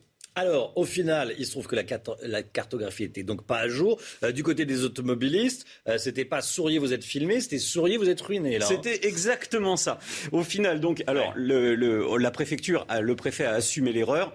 Il a hmm. cherché à rectifier le tir et il a fait deux propositions. La première, eh bien, c'était de dire on va envoyer à tous les automobilistes qui ont été victimes une démarche à suivre pour pouvoir se sortir un petit peu de ce marasme on aurait pu quand même espérer mieux. Une amnistie, par exemple, parce que vous êtes victime et en plus, vous devez faire la démarche pour être remboursé. C'est quand même fort de café.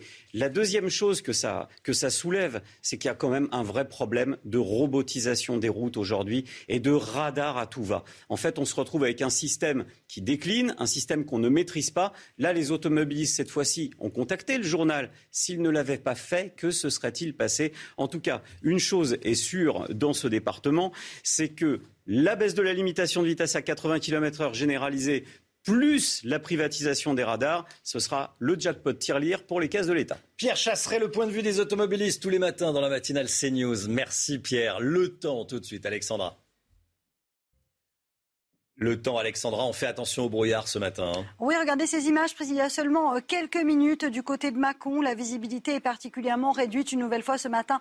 Soyez bien prudents. On a du brouillard et des brouillards parfois localement euh, givrants, notamment euh, sur le nord-est du pays. On retrouve également une vigilance en Corse avec deux départements placés sous surveillance avec de fortes pluies attendues principalement sur l'est de l'île de Beauté aujourd'hui. Donc un temps instable en Méditerranée avec ce qu'on appelle en météo un retour d'est et donc conséquence, on va avoir beaucoup de neige aujourd'hui euh, sur les Alpes du Nord ainsi que sur les Alpes du Sud. Beaucoup de brouillard, beaucoup de nuages sur le nord, mais dans l'après-midi, amélioration avec le retour de belles éclaircies entre la façade ouest des régions centrales ou encore en allant vers la Lorraine et l'Alsace. Toujours un temps partiellement nuageux en remontant près des côtes de la Manche et le mauvais temps se maintient autour du golfe du Lion avec de la pluie, mais également un temps très nuageux entre Marseille et la région niçoise et toujours beaucoup de pluie du côté de la Corse. Les températures, températures hivernales ce matin, moins 2 degrés en moyenne euh, pour la Bourgogne Bourgogne ou encore pour la Champagne. 0 degré dans le sud-ouest et dans l'après-midi, eh les températures vont rester un peu fraîches à Paris notamment, 9 degrés en moyenne, 10 degrés euh, pour le nord-est, 14 degrés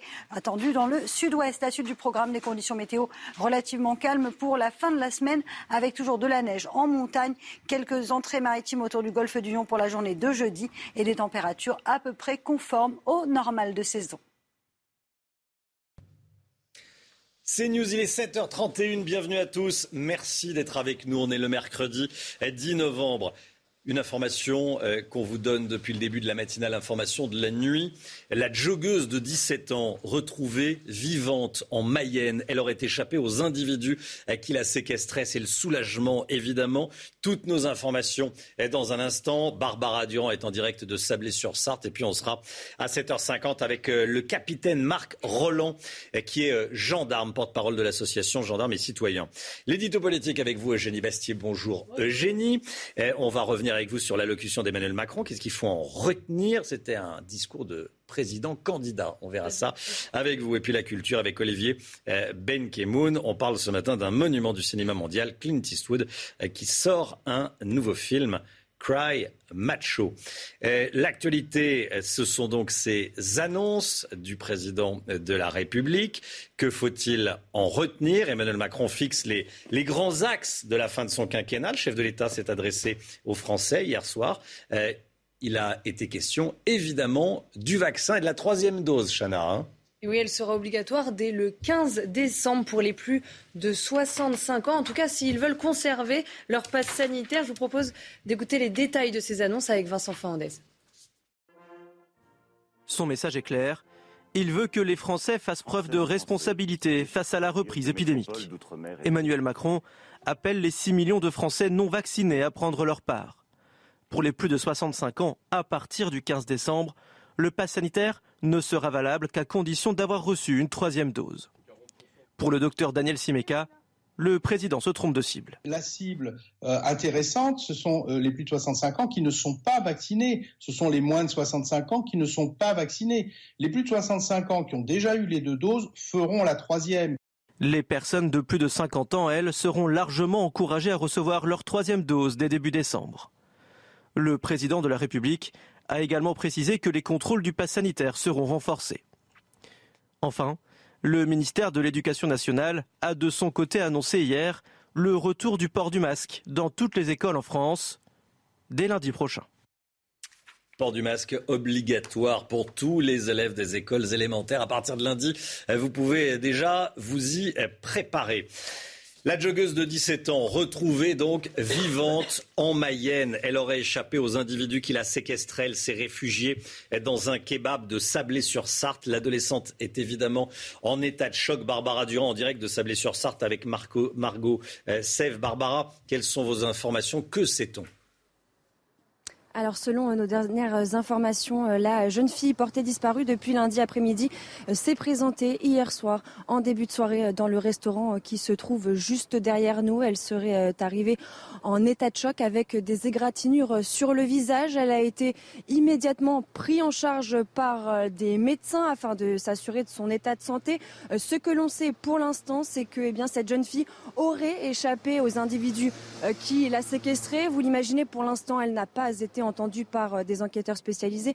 Mais euh, l'enquête se poursuit, les investigations se poursuivent ici à Sablé-sur-Sarthe afin de déterminer eh bien, ce qu'il s'est passé, où elle était, qu'a-t-elle fait euh, au cours des dernières 24 heures. Merci beaucoup Barbara. Et euh, soyez là à 7h50. On sera avec un gendarme. On verra euh, comment travaillent les enquêteurs euh, dans ce type d'enquête. 7h50. Marc Roland avec nous. On parle souvent du prix de l'essence. Écoutez bien, 2,30 euros le litre de samplon 95. 2,30 euros le litre de samplon 95.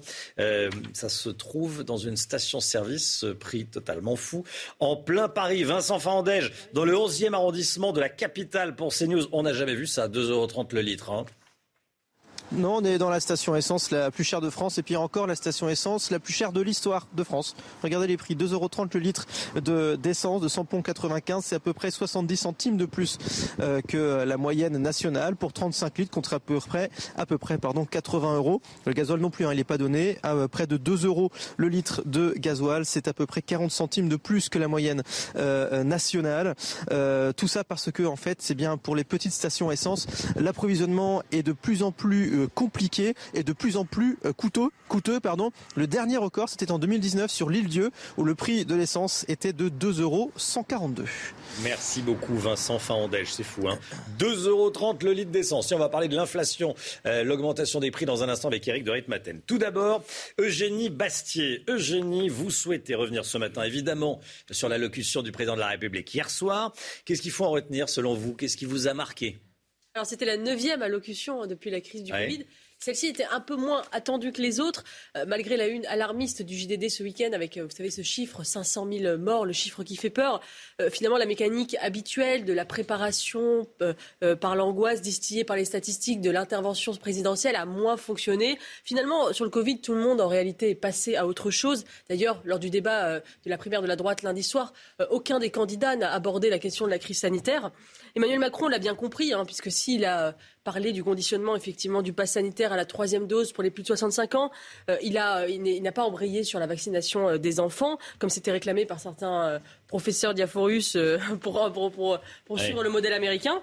le véritable enjeu, en réalité, n'était pas là c'est une véritable entrée en campagne à laquelle s'est livré euh, le président de la République. Et au lendemain, justement, du, candidat, euh, du, débat des candidats LR, c'était comme si finalement un nouveau candidat de la droite était rentré en lice. Un candidat, Emmanuel Macron, en chasse euh, sur les territoires de la droite. Hein, c'est ce qui vous a marqué. Effectivement, l'accent mis sur la valeur du travail, l'annonce de lancement de nouveaux réacteurs nucléaires, volte-face complet, soit dit en passant, par rapport au début du, du, quinquennat. Et enfin, la proposition surprenante d'une suspension des allocations chômage pour les demandeurs d'emploi inactifs euh, sont autant de clins d'œil évidemment appuyés à l'électorat de droite classique. Cette dernière proposition, d'ailleurs, héritée de Nicolas Sarkozy, fait écho à celle des candidats LR, puisque Valérie Pécresse propose la, dégressivité des allocations chômage, euh, tandis que Xavier Bertrand, lui, euh, propose, comme à Emmanuel Macron, de les baisser euh, en cas de refus d'offre d'emploi.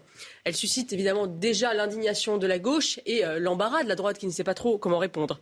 Emmanuel Macron prend ce risque car il sait que, la, majorité des Français se situe à droite sur l'échiquier politique. alors que la crise sanitaire lui a fait ouvrir largement les de la dépense publique, il veut montrer qu'il est capable aussi de réformer. il embrasse finalement cette droite jupéiste, centriste, mmh. mollement libérale et résolument européiste qui était absente finalement de, de la joute des candidats LR. À droite, oui, certes, mais seulement sur le plan du travail. Euh, il essaie aussi de déplacer le débat Emmanuel Macron euh, d'idées euh, du terrain identitaire et migratoire vers la question de l'économie question, il est beaucoup plus à l'aise. Le pouvoir d'achat plutôt que la guerre de civilisation. Économie first, tel pourrait être d'ailleurs le résumé de son intervention d'hier soir, où la question migratoire, de l'immigration, pudiquement rebaptisé défi démographique, euh, où, et où l'insécurité n'ont été abordées qu'à la volée. Le président de la République a fustigé d'ailleurs le retour du nationalisme et fait le pari que c'est le retour de la croissance euh, qui sera le meilleur gage de sa réélection, quitte à mettre de côté les questions clivantes à savoir si l'économie heureuse mmh. suffira à rassurer les Français sur leur destin. Eugénie Bastier, merci beaucoup euh, Eugénie. On parlait à l'instant de l'immigration, de la crise migratoire. Regardez ces images, euh, des images des, migrants qui sont installés en Biélorussie euh, et qui font pression pour rentrer en Pologne. La tension monte à la frontière. On est en direct. Jeanne Cancard est l'envoyé spécial de CNews. Faut-il ouvrir cette frontière? Faut-il aider la Pologne? Comment réagir? C'est la Biélorussie qui fait pression sur l'Union européenne avec euh, des migrants. Euh, pour l'instant, la, Pologne a, envoyé euh, des militaires des policiers et laisse fermer sa frontière. Tension à la frontière, crise migratoire. Se dirige-t-on vers une nouvelle crise migratoire en Europe? On est en direct de cette zone. On sera en direct à 8h avec Jeanne Cancard, notre envoyé spécial. L'écho, tout de suite l'économie, l'inflation se généralise en France. La hausse des prix peut-elle bloquer la reprise? Est-ce que tout va aussi bien que le disait hier soir Emmanuel Macron? On en parle tout de suite avec Eric de Matin. Le pouvoir d'achat est au centre de beaucoup d'inquiétudes, Eric. Hein. Oui, et d'ailleurs, euh, on peut se demander si ce n'est pas le calme avant la tempête. Parce que Emmanuel Macron, qu'a-t-il dit hier soir Que tout allait à peu près bien, le travail paye mieux euh, depuis deux ans, que les personnes avec des bas salaires ont vu leurs revenus augmenter de 170 euros euh, donc par mois, ce qui n'est pas rien. Et il faudra encore faire des efforts, poursuivre donc ses choix en taxant moins le travail. Voilà ce qu'il a dit. Seulement, voilà, actuellement, les, les clignotants quand même même au rouge, parce que euh, si l'on regarde ce que disent les grands patrons de la distribution, de la grande distribution, Michel-Édouard Leclerc, ici même, l'indique, il disait que l'inflation, de toute façon, allait grimper, c'était inévitable. Actuellement, elle est à 2,6%, mais quand on regarde en Allemagne ou en Espagne, elle est au-dessus de 5%. Les prix flambent dans l'alimentaire. Ce que disait hier le patron de Carrefour, Alexandre Bompard, c'est qu'on voit actuellement des hausses de prix de 5 à 12% pour les pâtes alimentaires, euh, pour les farines, il y a même le cacao et le café qui vont flamber. Bref, c'est vrai qu'aujourd'hui, ça n'est pas simple et on sent bien que l'inflation ne euh, va pas en rester là. Ça, ça risque de grimper. Alors que faire, Eric alors ça va vous surprendre, mais pas grand-chose, parce que augmenter les salaires, ça, les patrons ne le veulent pas. Le MEDEF est même inquiet, euh, parce qu'on le sait bien que quand on augmente le salaire, eh bien d'abord, ce sont les patrons qui payent. Hein, 42% de charges sociales sur le brut côté patron et 24% côté salarié. Et quand vous augmentez le revenu, qu'est-ce qu'on fait? On consomme, et donc ça creuse les déficits. Pourquoi? Parce qu'on euh, a tendance, bien sûr, à acheter plus de produits importés, et c'est très mauvais pour le commerce extérieur, d'ailleurs actuellement qui est euh, totalement dans le rouge. On va vers 80 milliards euh, de déficit. Alors, le ministre de l'économie dit l'inflation, ça ne va pas durer. Disons qu'elle peut durer jusqu'à la fin 2022. Donc les choses devraient s'améliorer. Seulement, euh, pour l'instant, eh bien, on se rend bien compte que euh, les taux sont stables, mais pourraient monter. D'ailleurs, vous savez que les taux, une partie des emprunts français est indexée sur l'inflation et on commence à en voir le résultat. Rien qu'en 2021, pour l'État, ce sera 1,4 milliard d'intérêts en plus à payer. Donc vous voyez que l'inflation, elle fait euh, des dégâts. Deuxièmement, vous aviez raison au début de le dire, la croissance pourrait être ralentie l'année prochaine avec cette inflation qui grimperait. Le FMI a révisé à la baisse la croissance l'an prochain, elle serait de 3,7 au lieu de 3,9. Donc ça veut dire 2022, une croissance beaucoup plus faible qu'en 2021 où là, c'est en train vraiment d'exploser puisqu'on est au-dessus de 6,7%. En tout cas, une certitude. Le pouvoir d'achat et l'inflation seront les prochains cailloux pour le futur maître de l'Élysée. 7h43, le doyen du cinéma mondial. Qui est-il? C'est Clint Eastwood qui continue de tourner. Il a 91 ans. 91 ans. On en parle avec vous, Olivier Benkemoun. C'est tout de suite.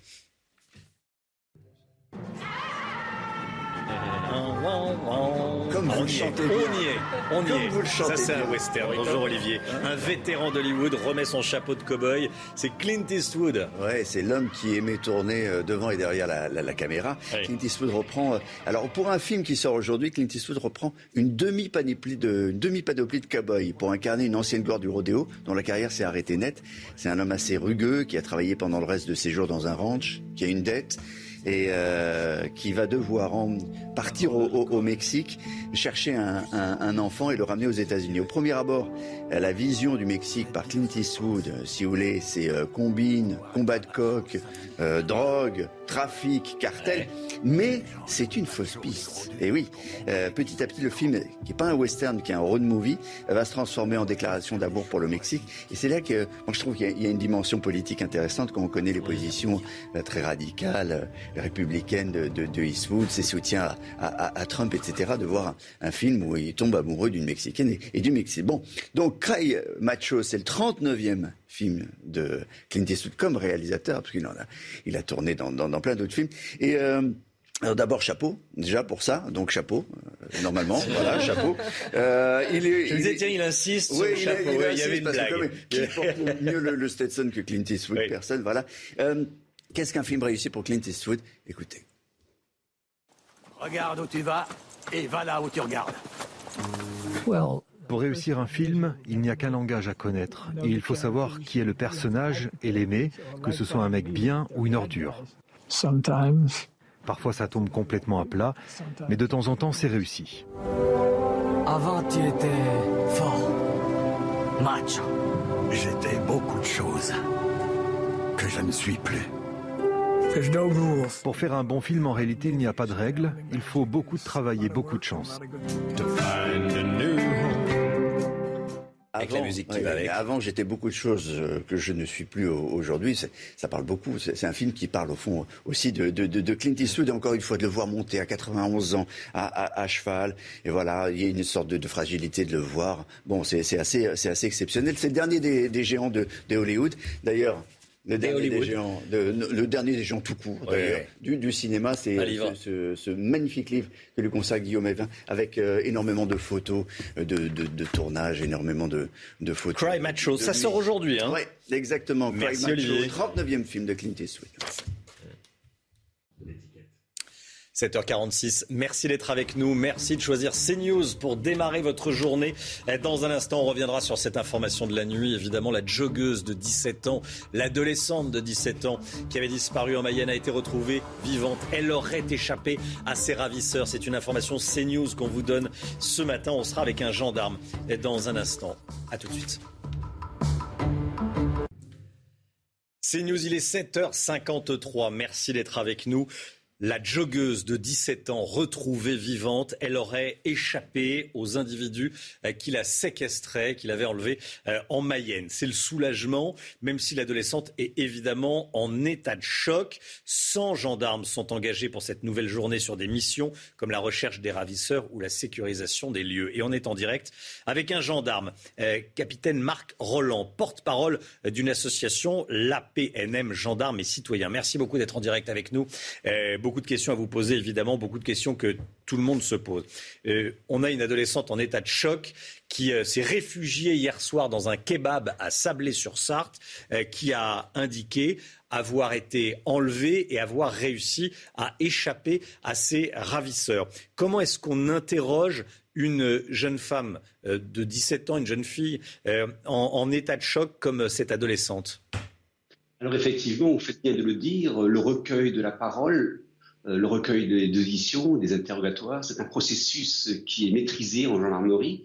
Nous avons des personnels formés, euh, surtout des personnels féminins d'ailleurs, ce qui peut paraître paradoxal, euh, des personnels formés aux auditions dites Mélanie, qui consistent à prendre à la fois par la vidéo, par l'audio, également par un jeu de questions et de réponses, les témoignages des victimes.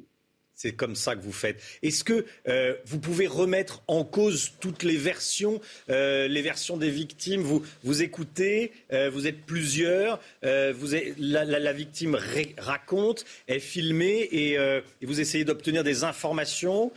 comment ça se passe exactement? Effectivement, l'enquêteur, les enquêteurs, bien souvent assistés de psychologues en arrière-plan, hors champ visuel ou à l'accompagnement direct, interrogent, en tout cas écoutent attentivement la victime, écoute ce qu'elle a à dire, écoute les éléments constitutifs de l'infraction qui se dessinent progressivement au travers de son récit. On la laisse parler, c'est important, et mm. ensuite on restructure, on reformule et on cherche à obtenir des informations, à retrouver euh, les, ravisseurs dont, parle cette joggeuse, euh, qui est terriblement choquée, bien sûr. On cherche à obtenir des informations rapidement, j'imagine.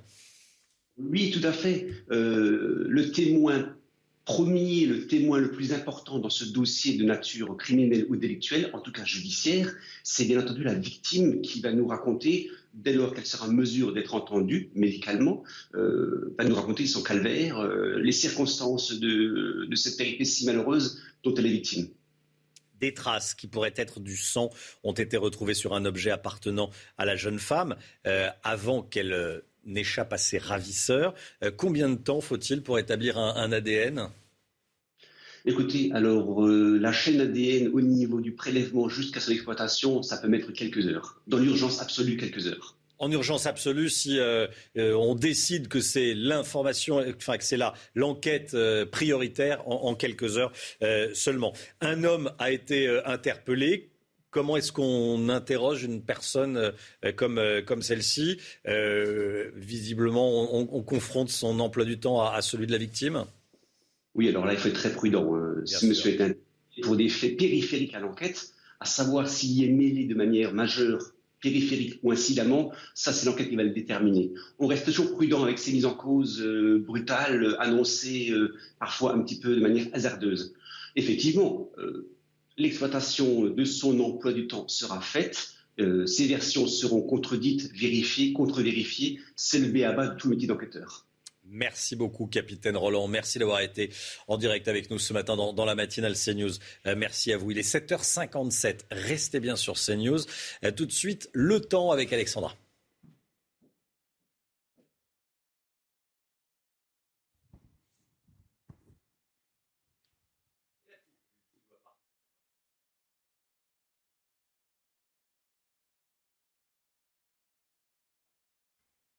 Des conditions météo qui s'annoncent agitées aujourd'hui en direction des régions méridionales, principalement entre la Côte d'Azur et la Corse, où l'on attend de fortes pluies. Aujourd'hui, un temps très instable, principalement sur la façade est de l'île de Beauté, avec des orages, mais également euh, de fortes pluies. On retrouve un temps brumeux ce matin, notamment entre le sud-ouest, les régions centrales, la Normandie, ou encore en allant vers la Bourgogne, la Lorraine et l'Alsace. Mais dans l'après-midi, ce sera globalement l'amélioration sur les trois quarts du pays, avec le retour du soleil entre la façade atlantique, les régions centrales ou encore en remontant vers la Lorraine et vers l'Alsace. Toujours quelques nuages, notamment près des côtes de la Manche ou encore entre le bassin parisien et le nord. Et puis toujours ce mauvais temps qui va se maintenir, notamment entre le golfe du Lion, la région PACA, la côte d'Azur ou encore les Alpes, avec ce qu'on appelle en météo un retour d'Est. On va avoir beaucoup de neige en montagne, notamment euh, sur les Alpes du Nord. Les températures, température hivernale ce matin. Et oui, retour de quelques gelées. C'est bel et bien la matinale la plus fraîche de la semaine, avec en moyenne moins 2 degrés à Dijon ou encore à Nancy, 0 degrés seulement euh, pour le Pays Basque. Et dans l'après-midi, les températures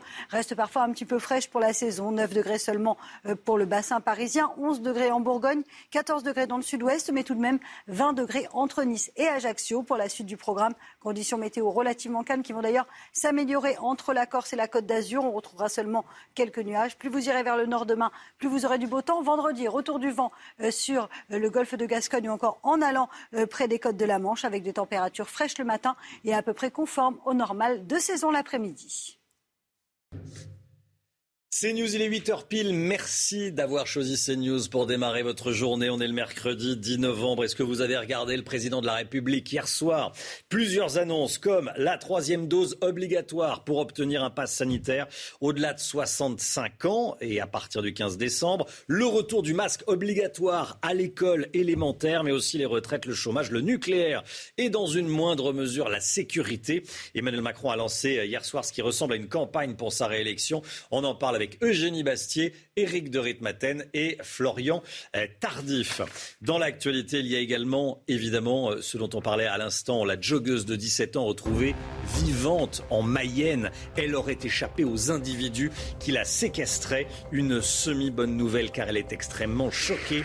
Barbara Durand est en direct de Sablé-sur-Sarthe. A tout de suite Barbara pour les toutes dernières informations. Et puis on vous en parlait hier dans la matinale. Plusieurs milliers de migrants sont toujours à la frontière entre la Pologne et la Biélorussie. Va-t-on vers une nouvelle crise migratoire en Europe? Jeanne Cancard est sur place pour CNews avec Fabrice Elsner. A tout de suite Jeanne. Emmanuel Macron fixe les grands axes de la fin de son quinquennat. Il s'est adressé aux Français. Hier soir, plusieurs annonces ont été faites, Chana Lousteau. Hein. Et oui, euh, des euh, annonces concernant la crise sanitaire, l'emploi ou encore le nucléaire. Alors, avez-vous regardé l'allocution du président de la République et qu'en avez-vous pensé? Reportage à Lille avec Charlie Zerman. Ce responsable d'un bar tabac lillois est serein. Comme le dit le président de la République, Nous avons tous ensemble tenu, et je le crois, fait à chaque étape des choix collectifs indispensables pour protéger chacun d'entre nous. Même si quelques efforts sont encore nécessaires d'après lui. Il faudrait que tout le monde euh, soit réaliste et dire bah écoutez, on en a marre, il faut tout le monde se vaccine, c'est tout, point la ligne, c'est tout. Voilà. Lors de son allocution, le président a annoncé que de nouveaux réacteurs nucléaires allaient être construits une nouvelle qui déplaît à certains Lillois. Je pense qu'il y a d'autres alternatives, euh, pas forcément euh, aller tout de suite dans le nucléaire, c'est la solution de facilité. On devrait faire passer un petit peu plus la crise écologique avant la crise sanitaire ou économique qui est en train de nous guetter. Donc euh, non, il faudrait arrêter le nucléaire, Monsieur Macron, vous le savez très bien. En revanche, ce groupe de jeunes est heureux des mesures prises par le chef de l'État pour leur insertion sur le marché de l'emploi. Je trouve ça intéressant par, par les moyens qu'il a mis en place pour l'alternance notamment. D'ailleurs, je suis en alternance, donc je me sens un petit peu concerné. Autre annonce d'Emmanuel Macron, les plus de 65 ans qui veulent garder leur passe sanitaire devront être vaccinés une troisième fois. Voilà, et puis l'annonce est tombée dans la nuit. Le masque sera de nouveau obligatoire dans toutes les écoles de France à partir de lundi prochain. Une annonce faite par le ministère de l'Éducation nationale quelques heures après le discours d'Emmanuel Macron. Emmanuel Macron qui pousse à la vaccination, notamment à la troisième dose. Elle sera obligatoire dès le 15 décembre pour les plus de 65 ans s'ils veulent conserver leur passe sanitaire. Florian Tardif, euh, il y a eu ces annonces hier soir, mais il reste encore beaucoup de choses à préciser. Hein.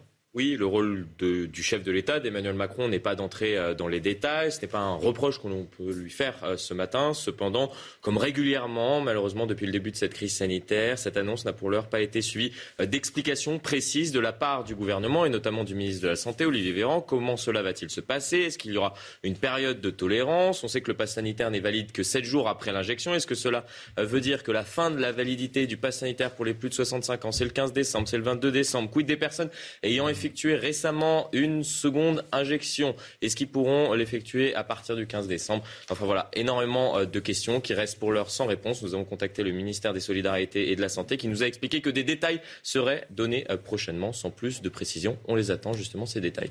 Merci beaucoup euh, Florian. Et puis Emmanuel Macron veut relancer la construction de réacteurs nucléaires en France. Objectif garantir l'indépendance énergétique du pays. On en parlera à 8h30. La joggeuse de 17 ans retrouvée vivante en Mayenne, aurait échappé aux individus qui la séquestraient. Elle s'est réfugiée dans un kebab cette nuit à Sablé-sur-Sarthe. L'adolescente est évidemment en état de choc. On est en direct de Sablé-sur-Sarthe pour les toutes dernières informations. Avec vous, Barbara Durand, que sait-on de ce qui s'est passé Barbara?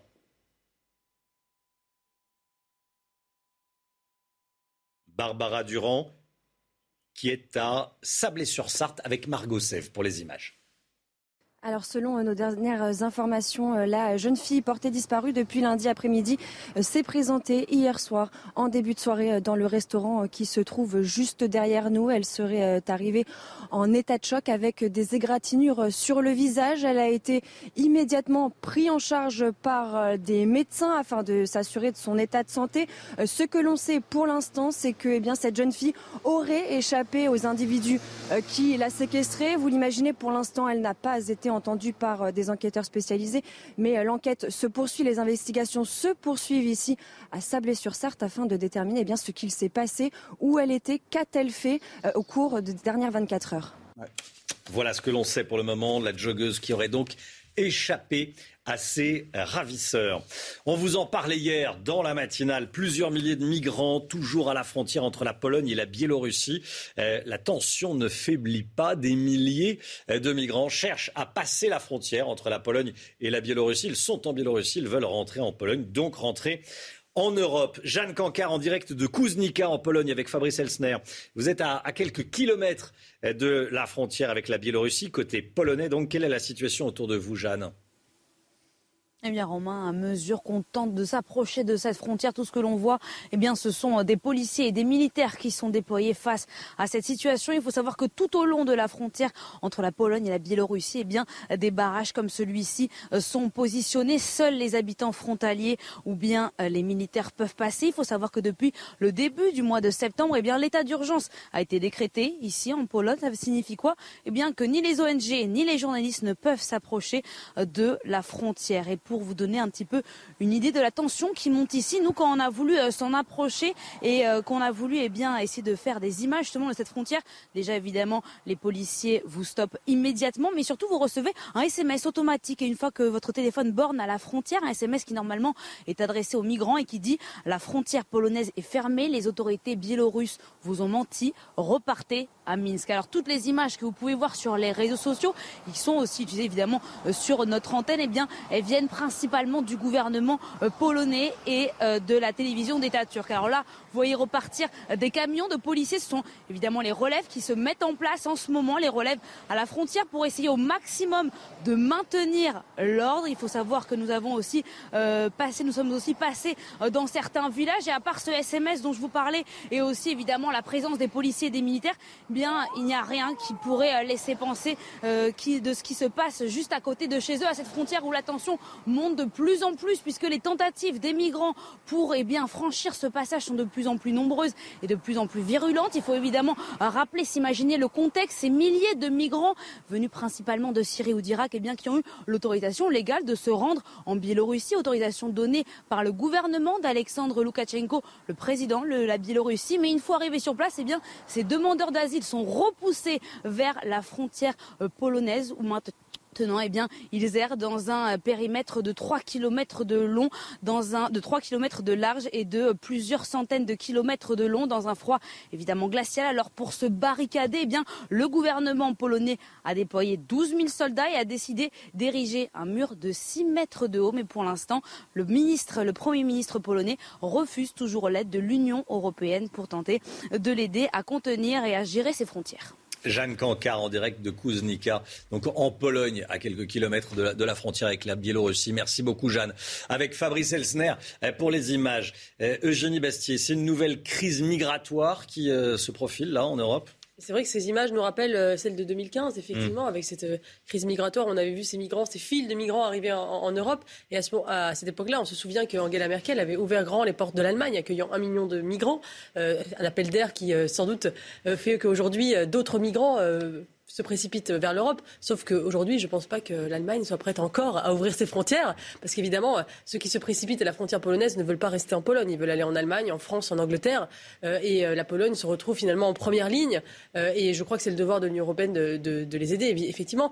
Mais rappelons-nous que ce sont des précédents qui ont fait que ce genre de situation se réédite, précédent effectivement de l'Allemagne et précédent aussi euh, du chantage d'Erdogan sur les migrants euh, qui, euh, qui, a fonctionné, il faut le savoir, puisqu'on a payé Erdogan pour retenir les migrants et que la Biélorussie cessait elle aussi à une instrumentalisation de ces pauvres gens, des, des, migrants, pour pouvoir obtenir et faire pression à la, sur la Pologne. Eugénie Bastier, merci Eugénie. Il est 8h09. Restez bien avec nous. Dans un instant, Éric Ciotti, candidat Les Républicains à la primaire des Républicains et l'invité de Laurence Ferrari. À tout de suite. C'est News, il est 8h16. Bienvenue à tous. Laurence Ferrari, vous recevez ce matin Éric Ciotti, candidat à la primaire des Républicains pour la présidentielle. Bonjour Éric Ciotti. Bonjour. Bienvenue dans la matinale de CNews.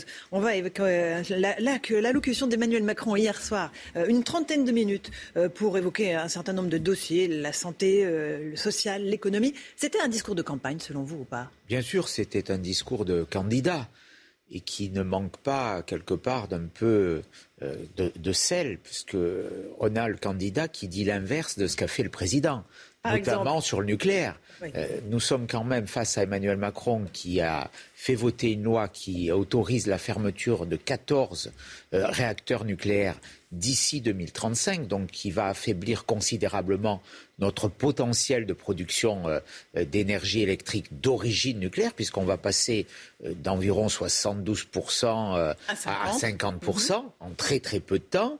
Et le candidat nous dit l'inverse. Euh, où est le vrai Macron? Euh, Le candidat ou le président? On est dans une dualité euh, permanente. Ça ce traduit des centrales vieillissantes et qu'il faut les remplacer. Ça traduit quoi? De l'insincérité. ça traduit le fait que le président n'a pas de conviction, n'a pas de vision. il a simplement des options électorales. Et puis, pourquoi parler hier? Euh, tout simplement parce que je crois qu'il est inquiet de ce qui se passe à droite. Euh, la droite est de retour, elle se réveille. On a vu dimanche qu'il y avait une famille, on l'a vu hier à Colombey autour de Christian Jacob aussi, qui avait une unité, qui avait une équipe, qui avait des idées, et que ces idées, elles n'étaient, euh, en tout cas c'est ce que je veux porter personnellement, elles coupaient le robinet d'eau tiède de ce pouvoir qui dans, se complaît dans l'immobilisme. Donc il parle pour répondre à notre débat de dimanche soir. Il parle pour pas dire grand-chose. C'est un catalogue de promesses euh, et c'est un peu indigne de la part d'un président de la République. Parler 27 euh, minutes pour faire un discours électoral. Euh, Ça doit être compté dans les temps de parole? Mais bien sûr, aujourd'hui, Emmanuel Macron n'est plus le président de la République, il n'est que le candidat d'En Marche et un candidat impuissant et un candidat en totale contradiction avec tout ce qui a été fait. la description du bilan est, indécente quand il nous dit euh, nous sommes à 5% de déficit public, mais c'est le double aujourd'hui.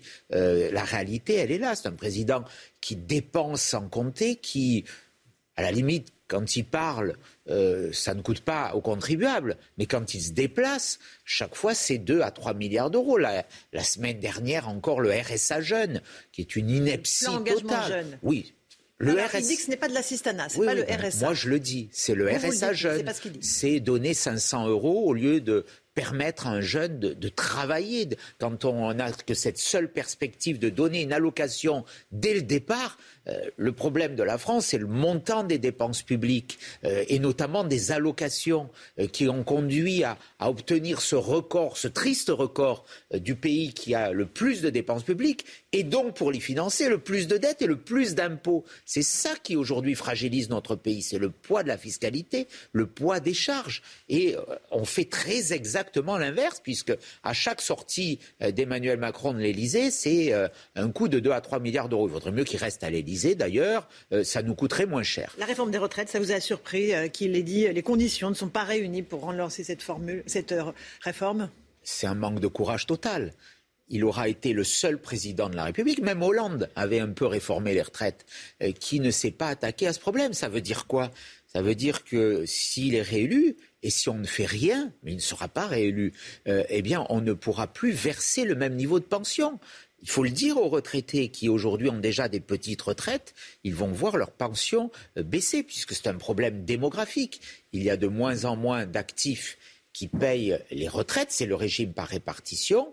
Il y en avait 4 pour 1 dans les années 60, il y en a aujourd'hui 2, euh, pour 1. Donc la réalité, elle est là.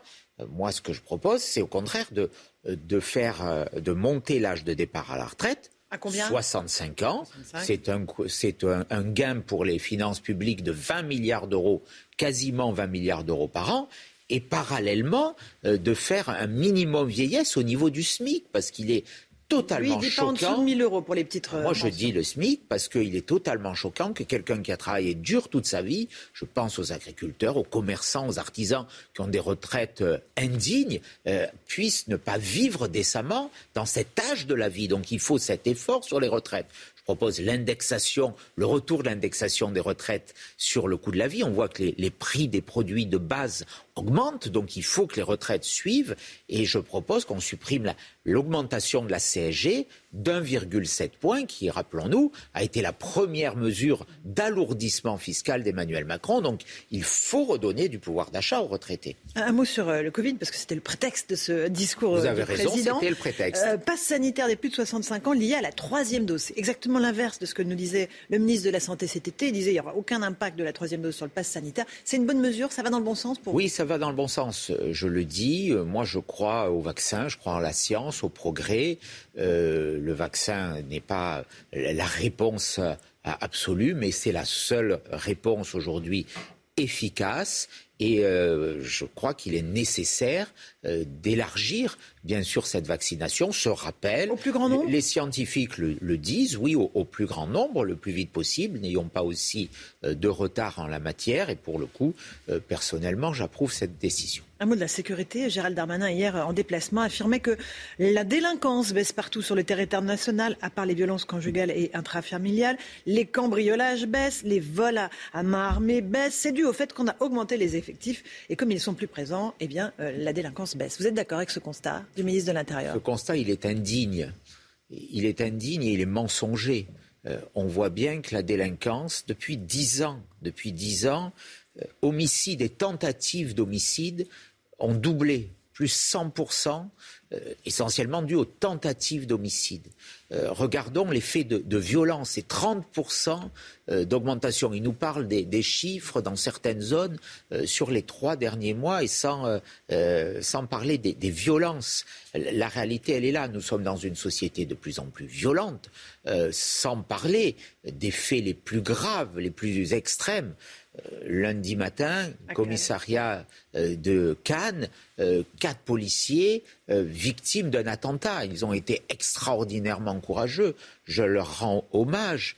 Euh, nous voyons tout ce qui se passe dans, notre société, à Argenteuil, mm. la nuit dimanche, là aussi, un commissariat attaqué. C'est ça la réalité. La réalité, quelle est-elle 500 zones de non-droit dans notre pays, des checkpoints posés dans des quartiers de, Marseille par des dealers, par des narcotrafiquants, l'explosion du trafic de drogue, de, la violence, un policier ou gendarme blessé chaque heure dans notre pays et une réponse pénale en face qui n'y répond pas. Donc, euh, euh, qui peut croire euh, à de tels discours Qui peut croire à de telles balivernes? Voilà, la, réalité, elle est là. Quand M. Macron nous dit qu'il y a une hausse du pouvoir d'achat et quand M. Darmanin nous dit qu'il y a une baisse de la délinquance, c'est sans doute un pays virtuel qui est déjà constitué, mais ce n'est pas le pays réel. Cannes, justement, l'agresseur est un ressortissant algérien de 37 ans qui avait un titre de séjour italien, qui était présent sur le sol français alors que sa demande de résident lui avait été euh, refusée. Là, euh, comment est-ce que vous, euh, vous trouvez une solution à ce problème? Ah, Très clairement, il faut avoir un contrôle aux frontières, il faut rétablir nos frontières. Nationales. Pour toutes les personnes qui ne sont pas des ressortissantes de l'Union européenne, c'est ce que je propose plus de libre circulation pour les non-européens. Donc il faut rétablir euh, nos frontières, il faut être beaucoup moins naïf, euh, il faut conduire des politiques. On augmente les effectifs, alors évidemment. Bien sûr. Hein, moi, je, je, propose la création euh, d'un grand ministère de la sécurité qui regrouperait toutes les forces, d'ailleurs, bien sûr les forces actuelles, police, gendarmerie, mais s'y rajouterait les douanes qui ont en charge notamment le contrôle des frontières, euh, s'y ajouterait euh, euh, l'administration pénitentiaire. il faut conduire des politiques massives de reconduite à la frontière. Aujourd'hui, on a des taux de retour qui sont ridicules. 120 000 obligations de quitter le territoire et il y en a même pas un peu plus de, 10% qui sont exécutés. Et hors Union européenne, là où le problème réel euh, se pose, notamment vers le continent africain, on a eu en 2020 3300 retours forcés. Alors tous les gouvernements s'y sont cassés les dents. C'est totalement ridicule. Non. même des laissés-passer consulaires pour le retour des immigrés. On avait, sous la présidence de Nicolas Sarkozy, des taux d'exécution beaucoup plus, beaucoup plus importants. Ils étaient de l'ordre de 25-30%. C'est euh, naturellement, mais aujourd'hui, c'est ridicule. Euh, j'évoquais ces questions avec des préfets.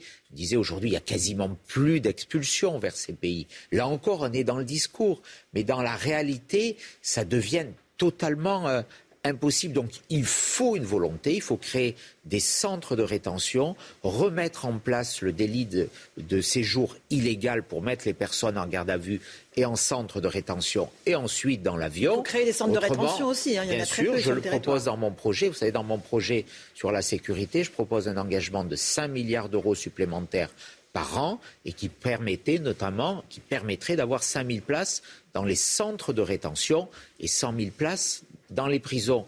Ensuite, sur l'immigration, il y a une proposition euh, forte. D'ailleurs, le Conseil d'analyse économique en parle aujourd'hui. Moi, je, l'ai proposé dans mon projet, je l'ai évoqué dimanche, dans, euh, lundi dans le débat. C'est un permis à points migratoire euh, qui nous permettent aujourd'hui. Comme le permis de conduire, vous avez 12 points et à la moindre infraction, C'est ce qui se passe au Canada ou au Québec aujourd'hui, c'est dire on n'accueille que ceux qu'on souhaite, ceux qui connaissent la langue, ceux qui adhèrent à notre culture, aux valeurs de la République, ceux qui éventuellement nous amènent quelque chose euh, au point de vue d'un métier dont on aurait euh, besoin, on qui ont un logement, on les retire sur quelle base? Ben, euh, Non, on fait une analyse avant de donner un visa. Autrement, personne ne rentre. c'est ça la réalité. Il faut que la demande, elle se fasse à l'extérieur et on n'accueille que ceux qu'on souhaite. On fait diminuer moi, je propose l'arrêt du regroupement familial, parce que c'est un vecteur d'entrée. Euh, sur l'asile, les demandes doivent être faites à l'extérieur. Il faut euh, aussi sur les étudiants, là on a besoin d'un permis à point. Je demande aussi une caution pour les étudiants. 92 000 étudiants étrangers, essentiellement du continent africain, en France sur des filières qui sont des impasses. On n'a pas à financer euh, cela aujourd'hui. On doit financer des formations dans les pays d'origine, c'est l'aide au développement, et on doit pouvoir choisir les étudiants qu'on veut, ceux dont on a besoin, qui peuvent être utiles à la France. Moi, ce qui m'importe, c'est pour ça que je, prône aussi cette préférence, euh, cette priorité euh, nationale je suis le seul à le faire dans ce congrès, c'est d'abord la France. Vous assumez d'ailleurs, hein, vous assumez un certain nombre de choses. Le grand remplacement, vous l'assumez. Vous dites, euh, oui, euh, moi je, prends cette notion-là et je dis qu'elle est valable. Mais pourquoi nier les évidences? On voit que notre société se modifie. D'ailleurs, je, le redis, là encore, c'est France Stratégie qui est placée aux côtés du Premier ministre qui a, qui a donné ces chiffres qui montre qu'aujourd'hui, il y a de plus en plus de naissances euh, en France liées, à des parents étrangers, d'origine étrangère,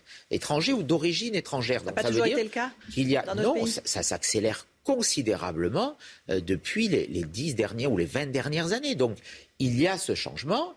Il faut, on le constate, et après, chacun propose des solutions. Euh, il y en a qui peuvent s'en satisfaire c'est Emmanuel Macron, c'est la gauche qui prône une société multiculturelle. Moi, je ne m'en satisfais pas et, je souhaite qu'on prenne des mesures aujourd'hui euh, pour arrêter l'immigration de masse qui euh, nourrit aujourd'hui cette situation et, ce changement de société. C'est l'immigration de masse, essentiellement de culture arabo-musulmane, qui est la cause de cette modification. Donc, il faut s'attaquer à la source. C'est pour ça que je propose que notre modèle social aussi, quand je parle de priorité nationale, soit moins généreux, qu'on n'ait plus euh, des prestations euh, sociales non contributives dès le premier jour qu'on arrive en France, euh, qu'on n'ait pas l'accès automatique à un logement et que sur les emplois, ce soit d'abord les nationaux qui soient privilégiés sur les emplois comme c'est déjà le cas d'ailleurs euh, dans une grande partie des métiers de la fonction publique. On vous reproche cette proximité affichée avec Éric Zemmour sur le thème du grand remplacement. Vous avez dit à l'époque que vous voteriez pour lui s'il se retrouvait face à Emmanuel Macron. Euh, est-ce qu'il y a des discussions en cours avec les équipes d'Éric Zemmour et vous ou pas? Il n'y a aucune discussion. Je suis dans ma famille euh, politique, j'y suis bien. Et, et je le redis, je pense que seule ma famille politique peut gagner. Donc moi je dis à ceux qui aujourd'hui partagent le constat d'Éric Zemmour. Et euh, quand il y a des réalités qui sont dites, je suis le, premier à, les partager. Bien sûr, on est dans le constat. Et rien ne sert de, contester la, réalité. Je dis aux électeurs d'Éric Zemmour de, me rejoindre d'ailleurs. Parce que c'est la droite républicaine qui peut gagner. Parce qu'elle a un projet global, parce qu'elle a une équipe, parce qu'il y a une capacité à gouverner. Et que si on se réunit, on va gagner. Et moi, je suis engagé dans cette élection pour faire battre Emmanuel Macron. Parce que le, renouvellement du bail d'Emmanuel Macron serait une catastrophe pour notre pays. On continuerait sur cette politique migratoire. On n'aurait pas les mesures courageuses sur l'insécurité. Donc il faut arrêter ce, mandat au mois d'avril, parce que euh, autrement, la pente du déclin euh, sera notre destin. Et ça, je m'y refuse. Vous serez capable de vous rassembler euh, après que l'un ou l'une d'entre vous ait été désigné euh, le 4 décembre Vous serez capable de gommer les différences Elles sont notables entre vous et certains autres candidats.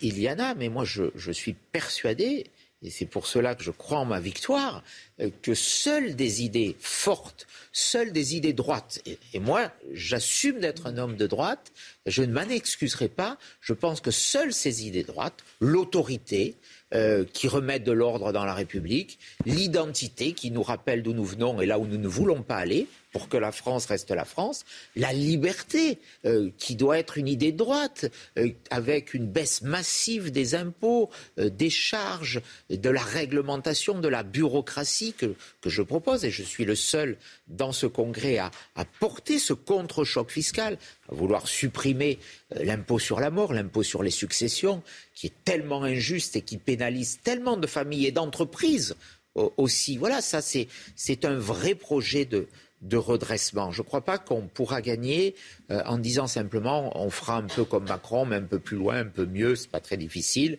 Non, je crois qu'il faut faire radicalement différent. Au fond, vous êtes euh, le plus proche de qui? De Xavier Bertrand dans les candidats qui sont à la primaire de DLR Je suis euh, moi-même, j'ai mes idées. Lequel avec vous avez le plus d'affinités? je, je, crois que j'ai des affinités avec tout le monde, puisqu'on est dans la même famille politique. On n'est pas obligé de s'aimer quand on fait partie de la même famille. Oui, mais ça se passe bien. Et sincèrement, entre nous, il n'y a pas de difficulté. Je crois qu'on on, l'a vu. Moi, ce que, ce que je souhaite, et ce dont j'ai la profonde conviction, c'est qu'il faut des, des idées très fortes pour, pour gagner. Et, je crois être le seul à les porter dans ce débat. Merci beaucoup, Eric Ciotti, d'être venu ce matin sur CNews pour commenter notamment les annonces d'Emmanuel Macron hier soir. Merci à vous et à vous, Romain Desarmes, pour la suite de la matinale. C'est News, il est 8h33. Merci à vous, Laurence Ferrari, et à votre invité, Eric Ciotti. Est-ce que vous avez regardé Emmanuel Macron hier soir? Il y a eu plusieurs annonces euh, sur l'épidémie, et notamment concernant la troisième dose. Il n'a pas été question que de la troisième dose, ni euh, que de l'épidémie de, Covid. On va, on va en parler, mais notamment de l'épidémie de Covid. La troisième dose avec vous, Brigitte Millot. Dans un instant, la santé. Bonjour, Brigitte. Bonjour, Et, euh, et à tout de suite un discours très politique, un discours de candidat. Tiens, pour euh, la prochaine présidentielle, on sera dans un instant avec Sacha Houlier, député La République en marche de la Vienne, qui a choisi CNews pour parler ce matin. Il sera avec nous dans quelques instants. À tout de suite, monsieur le député. Mais tout d'abord, cette information qu'on vous donne évidemment depuis le début de la La joggeuse de 17 ans qui avait disparu, vous savez, euh, après être partie euh, courir dans un bois, a été retrouvée vivante en Mayenne. Elle aurait échappé aux individus qui la, séquestraient. C'est ce qu'elle a raconté aux enquêteurs. Elle s'est réfugiée dans un restaurant kebab de Sablé-sur-Sarthe. L'adolescente est évidemment en état de choc. Barbara Durand, vous êtes euh, en direct de Sablé-sur-Sarthe avec Margot Sève. Quelles sont vos informations et que sait-on de ce qui s'est passé? Alors ce que l'on sait, Romain, ce matin, eh bien, c'est que cette jeune fille s'est présentée euh, hier soir, euh, en début de soirée, euh, dans le restaurant qui se trouve juste derrière nous. Elle serait arrivée en état de choc avec des égratignures sur le visage. Elle a été immédiatement prise en charge par les secours. L'enquête se poursuit. Pour le moment, nous ne savons pas si elle a été entendue par les enquêteurs spécialisés. Pour vous donner une idée, nous nous trouvons à une dizaine de kilomètres de là où elle faisait son jogging lundi après-midi. Euh, les enquêteurs vont maintenant chercher à savoir eh bien, ce qu'il s'est passé au cours des dernières 24 heures. Où était-elle Que s'est-il passé La piste de l'enlèvement semble pour le moment euh, privilégiée, mais ce que l'on sait, eh bien, c'est qu'une centaine de gendarmes euh, seront mobilisés tout au long de la journée. Un nombre en capacité d'augmenter en fonction des résultats des investigations qui sont actuellement en cours. Merci beaucoup Barbara pour toutes ces informations. On va suivre évidemment euh, cette enquête. Une centaine de gendarmes, hein, nous disait Barbara euh, à l'instant, encore mobilisés aujourd'hui euh, pour tenter de comprendre précisément et de savoir précisément ce qui s'est passé et accessoirement d'arrêter les les personnes qui ont séquestré cette euh, jeune joggeuse. Emmanuel Macron fixe les grands axes de la fin de son quinquennat. Vous l'avez peut-être regardé, Emmanuel Macron, euh, hier soir, 27 minutes euh, d'une allocution depuis l'Elysée avec une voix prise. Ça a été très commenté, la voix du président de la République. Il s'est adressé aux Français face au rebond épidémique. Il pousse à la vaccination obligatoire dès le 15 septembre pour les plus de 65 ans qui veulent garder leur passe euh, sanitaire. Les détails avec Vincent Fahandège. Son message est clair. Il veut que les Français fassent preuve de responsabilité face à la reprise épidémique. Emmanuel Macron appelle les 6 millions de Français non vaccinés à prendre leur part. Pour les plus de 65 ans, à partir du 15 décembre, le pass sanitaire ne sera valable qu'à condition d'avoir reçu une troisième dose. Pour le docteur Daniel Simeka, le président se trompe de cible. La cible euh, intéressante, ce sont euh, les plus de 65 ans qui ne sont pas vaccinés. Ce sont les moins de 65 ans qui ne sont pas vaccinés. Les plus de 65 ans qui ont déjà eu les deux doses feront la troisième. Les personnes de plus de 50 ans, elles, seront largement encouragées à recevoir leur troisième dose dès début décembre. Le président de la République a également précisé que les contrôles du pass sanitaire seront renforcés. Enfin, le ministère de l'Éducation nationale a de son côté annoncé hier le retour du port du masque dans toutes les écoles en France dès lundi prochain. Voilà, et avant de retrouver le, député La République En Marche, Sacha Oulier, euh, en direct avec nous dans un instant, écoutez ce qu'a ce qu'a dit le ministre de l'Intérieur ce matin, Gérald Darmanin, chez nos confrères d'Europe 1.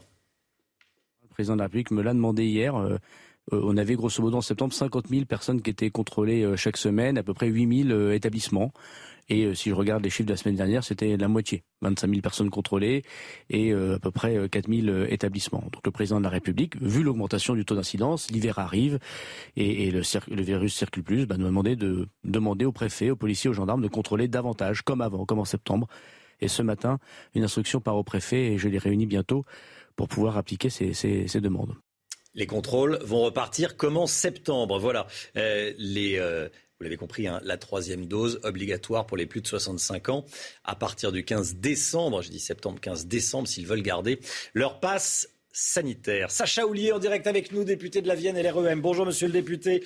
Euh, troisième dose nécessaire pour obtenir un pass sanitaire. Donc quand on a plus de 65 ans, c'est la troisième dose obligatoire en clair, parce qu'on ne peut pas vivre sans passe sanitaire, c'est très compliqué. Bah écoutez, c'était d'abord la première annonce du président de la République, c'était que 6 millions de Français ne sont pas encore vaccinés, à comparer aux 51 millions de Français qui euh, ont fait la démarche de se faire vacciner, puisqu'on a injecté plus de 100 millions de doses, c'est également des chiffres qui ont été rappelés, et donc c'est vers eux que le premier message du président de la République est allé en disant faites-vous vacciner. Faites-vous vacciner également pour les plus de 65 ans qui sont éligibles, et vous l'avez dit, depuis le 15 septembre euh, à la troisième dose. Troisième dose qui sera la condition d'activation du pass sanitaire. Ça aussi, ça a été rappelé. Et condition d'activation du pass sanitaire qui sera fixée à partir du 15 décembre. Là encore, on a trois mois, lorsqu'on a plus de 65 ans, pour réaliser la troisième dose. Et pour le coup, c'est pour retrouver une immunité qui a pu baisser parce qu'on était les premiers publics éligibles euh, au début de l'année 2021 à la vaccination. Il s'agit pour tout le monde de conserver une immunité et de réduire le nombre de personnes qui pourraient être admises en réanimation ou être hospitalisées. Et là, sur cette question de l'hospitalisation, on a des chiffres très clairs.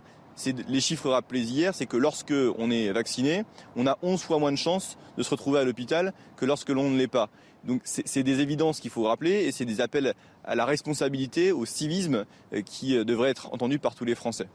Sacha Oulier, euh, la Covid, l'épidémie de Covid à Bondo, le président de la République, en réalité, a prononcé un discours de campagne, voire une déclaration de candidature. Il a été question euh, de chômage, euh, il a été question de nucléaire, on va en parler dans, un instant. Il a été question de très peu de sécurité, tiens, pas beaucoup, un petit peu la sécurité. bon, euh, pourquoi chasser sur les, terres de, la droite, notamment pour le chômage, plus de pression sur les chômeurs qui ne cherchent pas activement un, travail? C'était un vrai discours de, candidat de droite.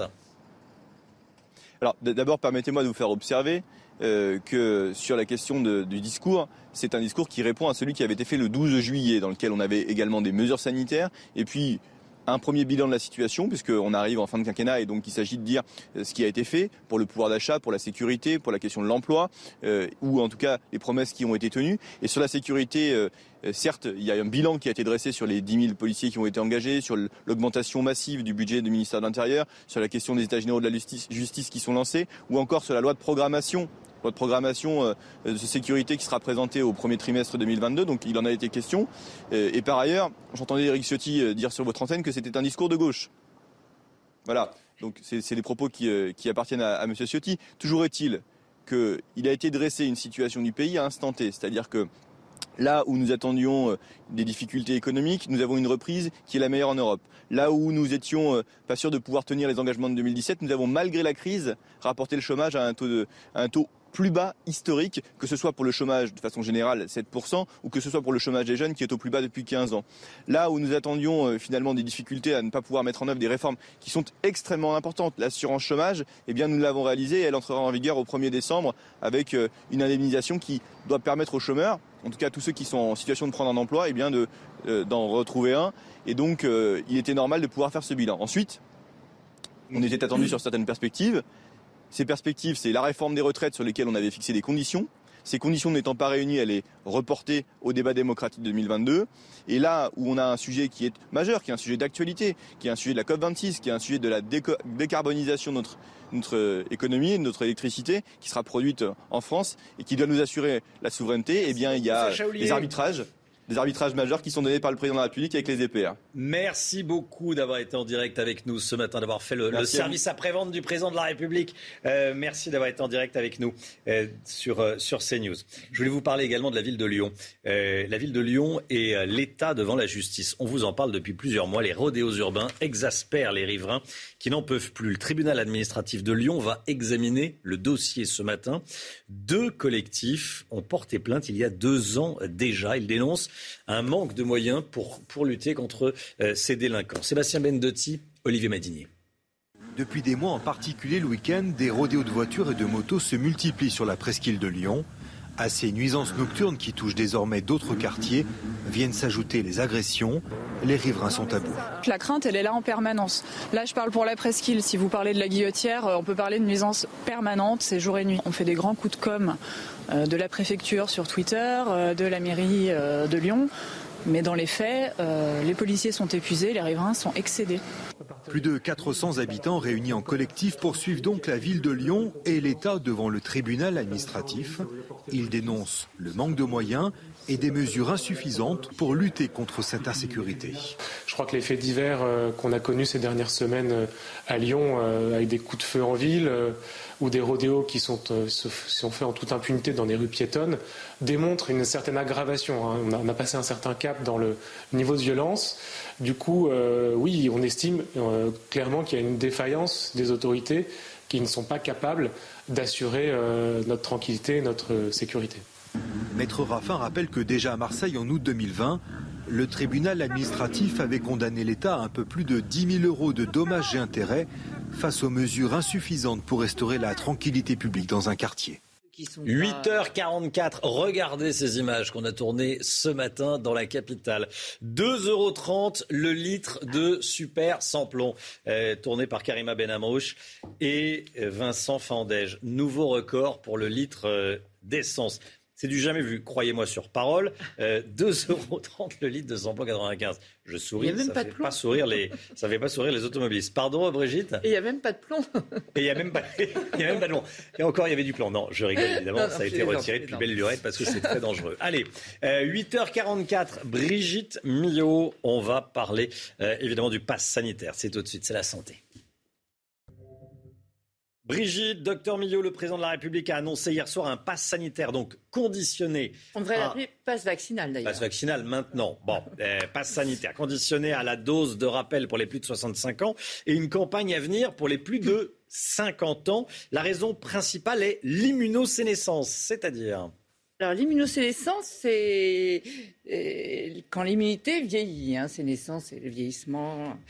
Alors il faut bien comprendre une chose, c'est que tout vieillit. Quand vous regardez la peau, vous voyez, euh, vous pouvez donner l'âge quasiment d'une personne.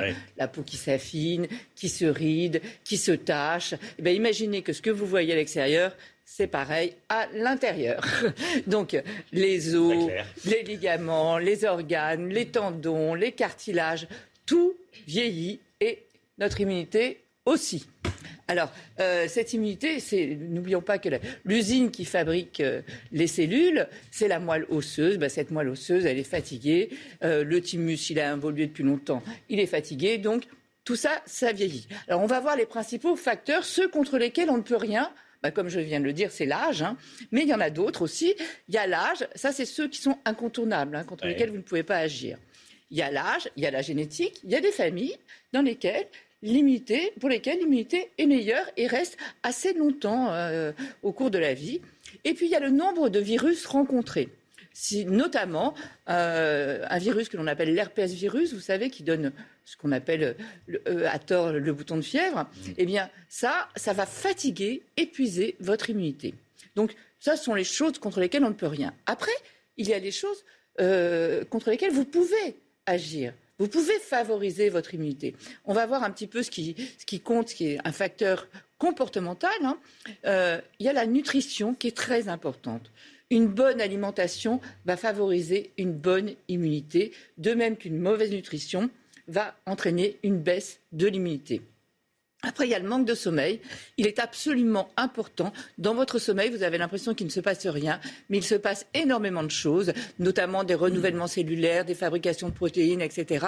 C'est important d'avoir un bon sommeil pour avoir une bonne immunité. Le tabac est très nocif euh, pour beaucoup de choses et aussi pour notre immunité, le stress et la vitamine D dont on a beaucoup parlé pendant cette maladie, qui favorise, qui améliore l'immunité innée, c'est-à-dire celle qui n'est pas spécifique, contre qui, qui va agir quel que soit le, microbe, la bactérie, le virus, etc. En revanche, elle baisserait un petit peu, cette vitamine D, l'immunité spécifique. Donc voilà les, les, principales, euh, les, principales, choses.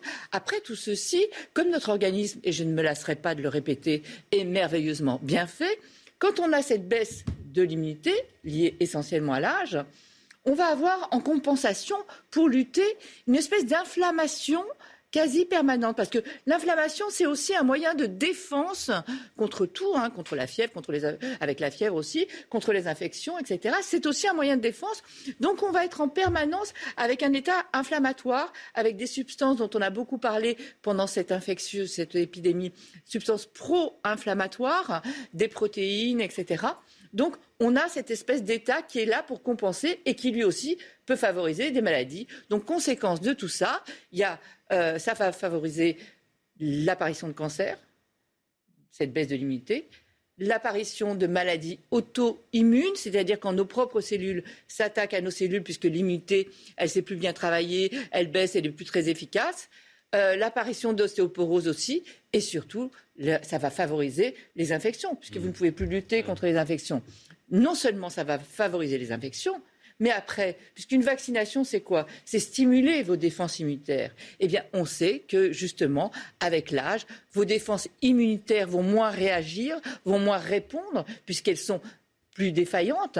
Et donc, on va euh, avoir une mauvaise réaction. Mais on le savait déjà pour la grippe. Hein. Pour la grippe, on sait très bien que la grippe est beaucoup moins efficace chez les personnes âgées. C'est aussi pour cette raison qu'on recommandait à tous les personnels soignants de se vacciner contre la grippe pour protéger leurs résidents. Euh, et donc là, c'est la même chose. Donc avec l'âge, pour pallier cette baisse de l'immunité, on va mettre une troisième dose pour la booster, pour essayer de stimuler au maximum cette immunité. L'immunosénescence. Merci Brigitte, merci docteur Millot. C'est News 8h50. Merci d'avoir été avec nous pour démarrer votre journée. On était en direct euh, de plusieurs endroits, notamment de la Mayenne, où on a retrouvé euh, la joggeuse. Euh, c'est une bonne nouvelle. Joggeuse de 17 ans qui a été retrouvée vivante en état de choc. Elle a été enlevée elle a été séquestrée, elle s'est échappée, c'est ce qu'elle a raconté cette nuit aux enquêteurs. L'enquête continue évidemment. on était avec Barbara Durand euh, en direct de, Mayenne. On était également avec Jeanne Cancard depuis la Pologne. Pression migratoire. Hein. Euh, en Pologne, des migrants cherchent à rentrer de Biélorussie en Pologne. On était en direct. Voilà euh, beaucoup d'actualités ce matin. On se retrouve demain matin avec vous, Chana Lousteau, avec le docteur Brigitte Millot, avec Eric Doreit, Matin, Florian Tardif. Merci à tous.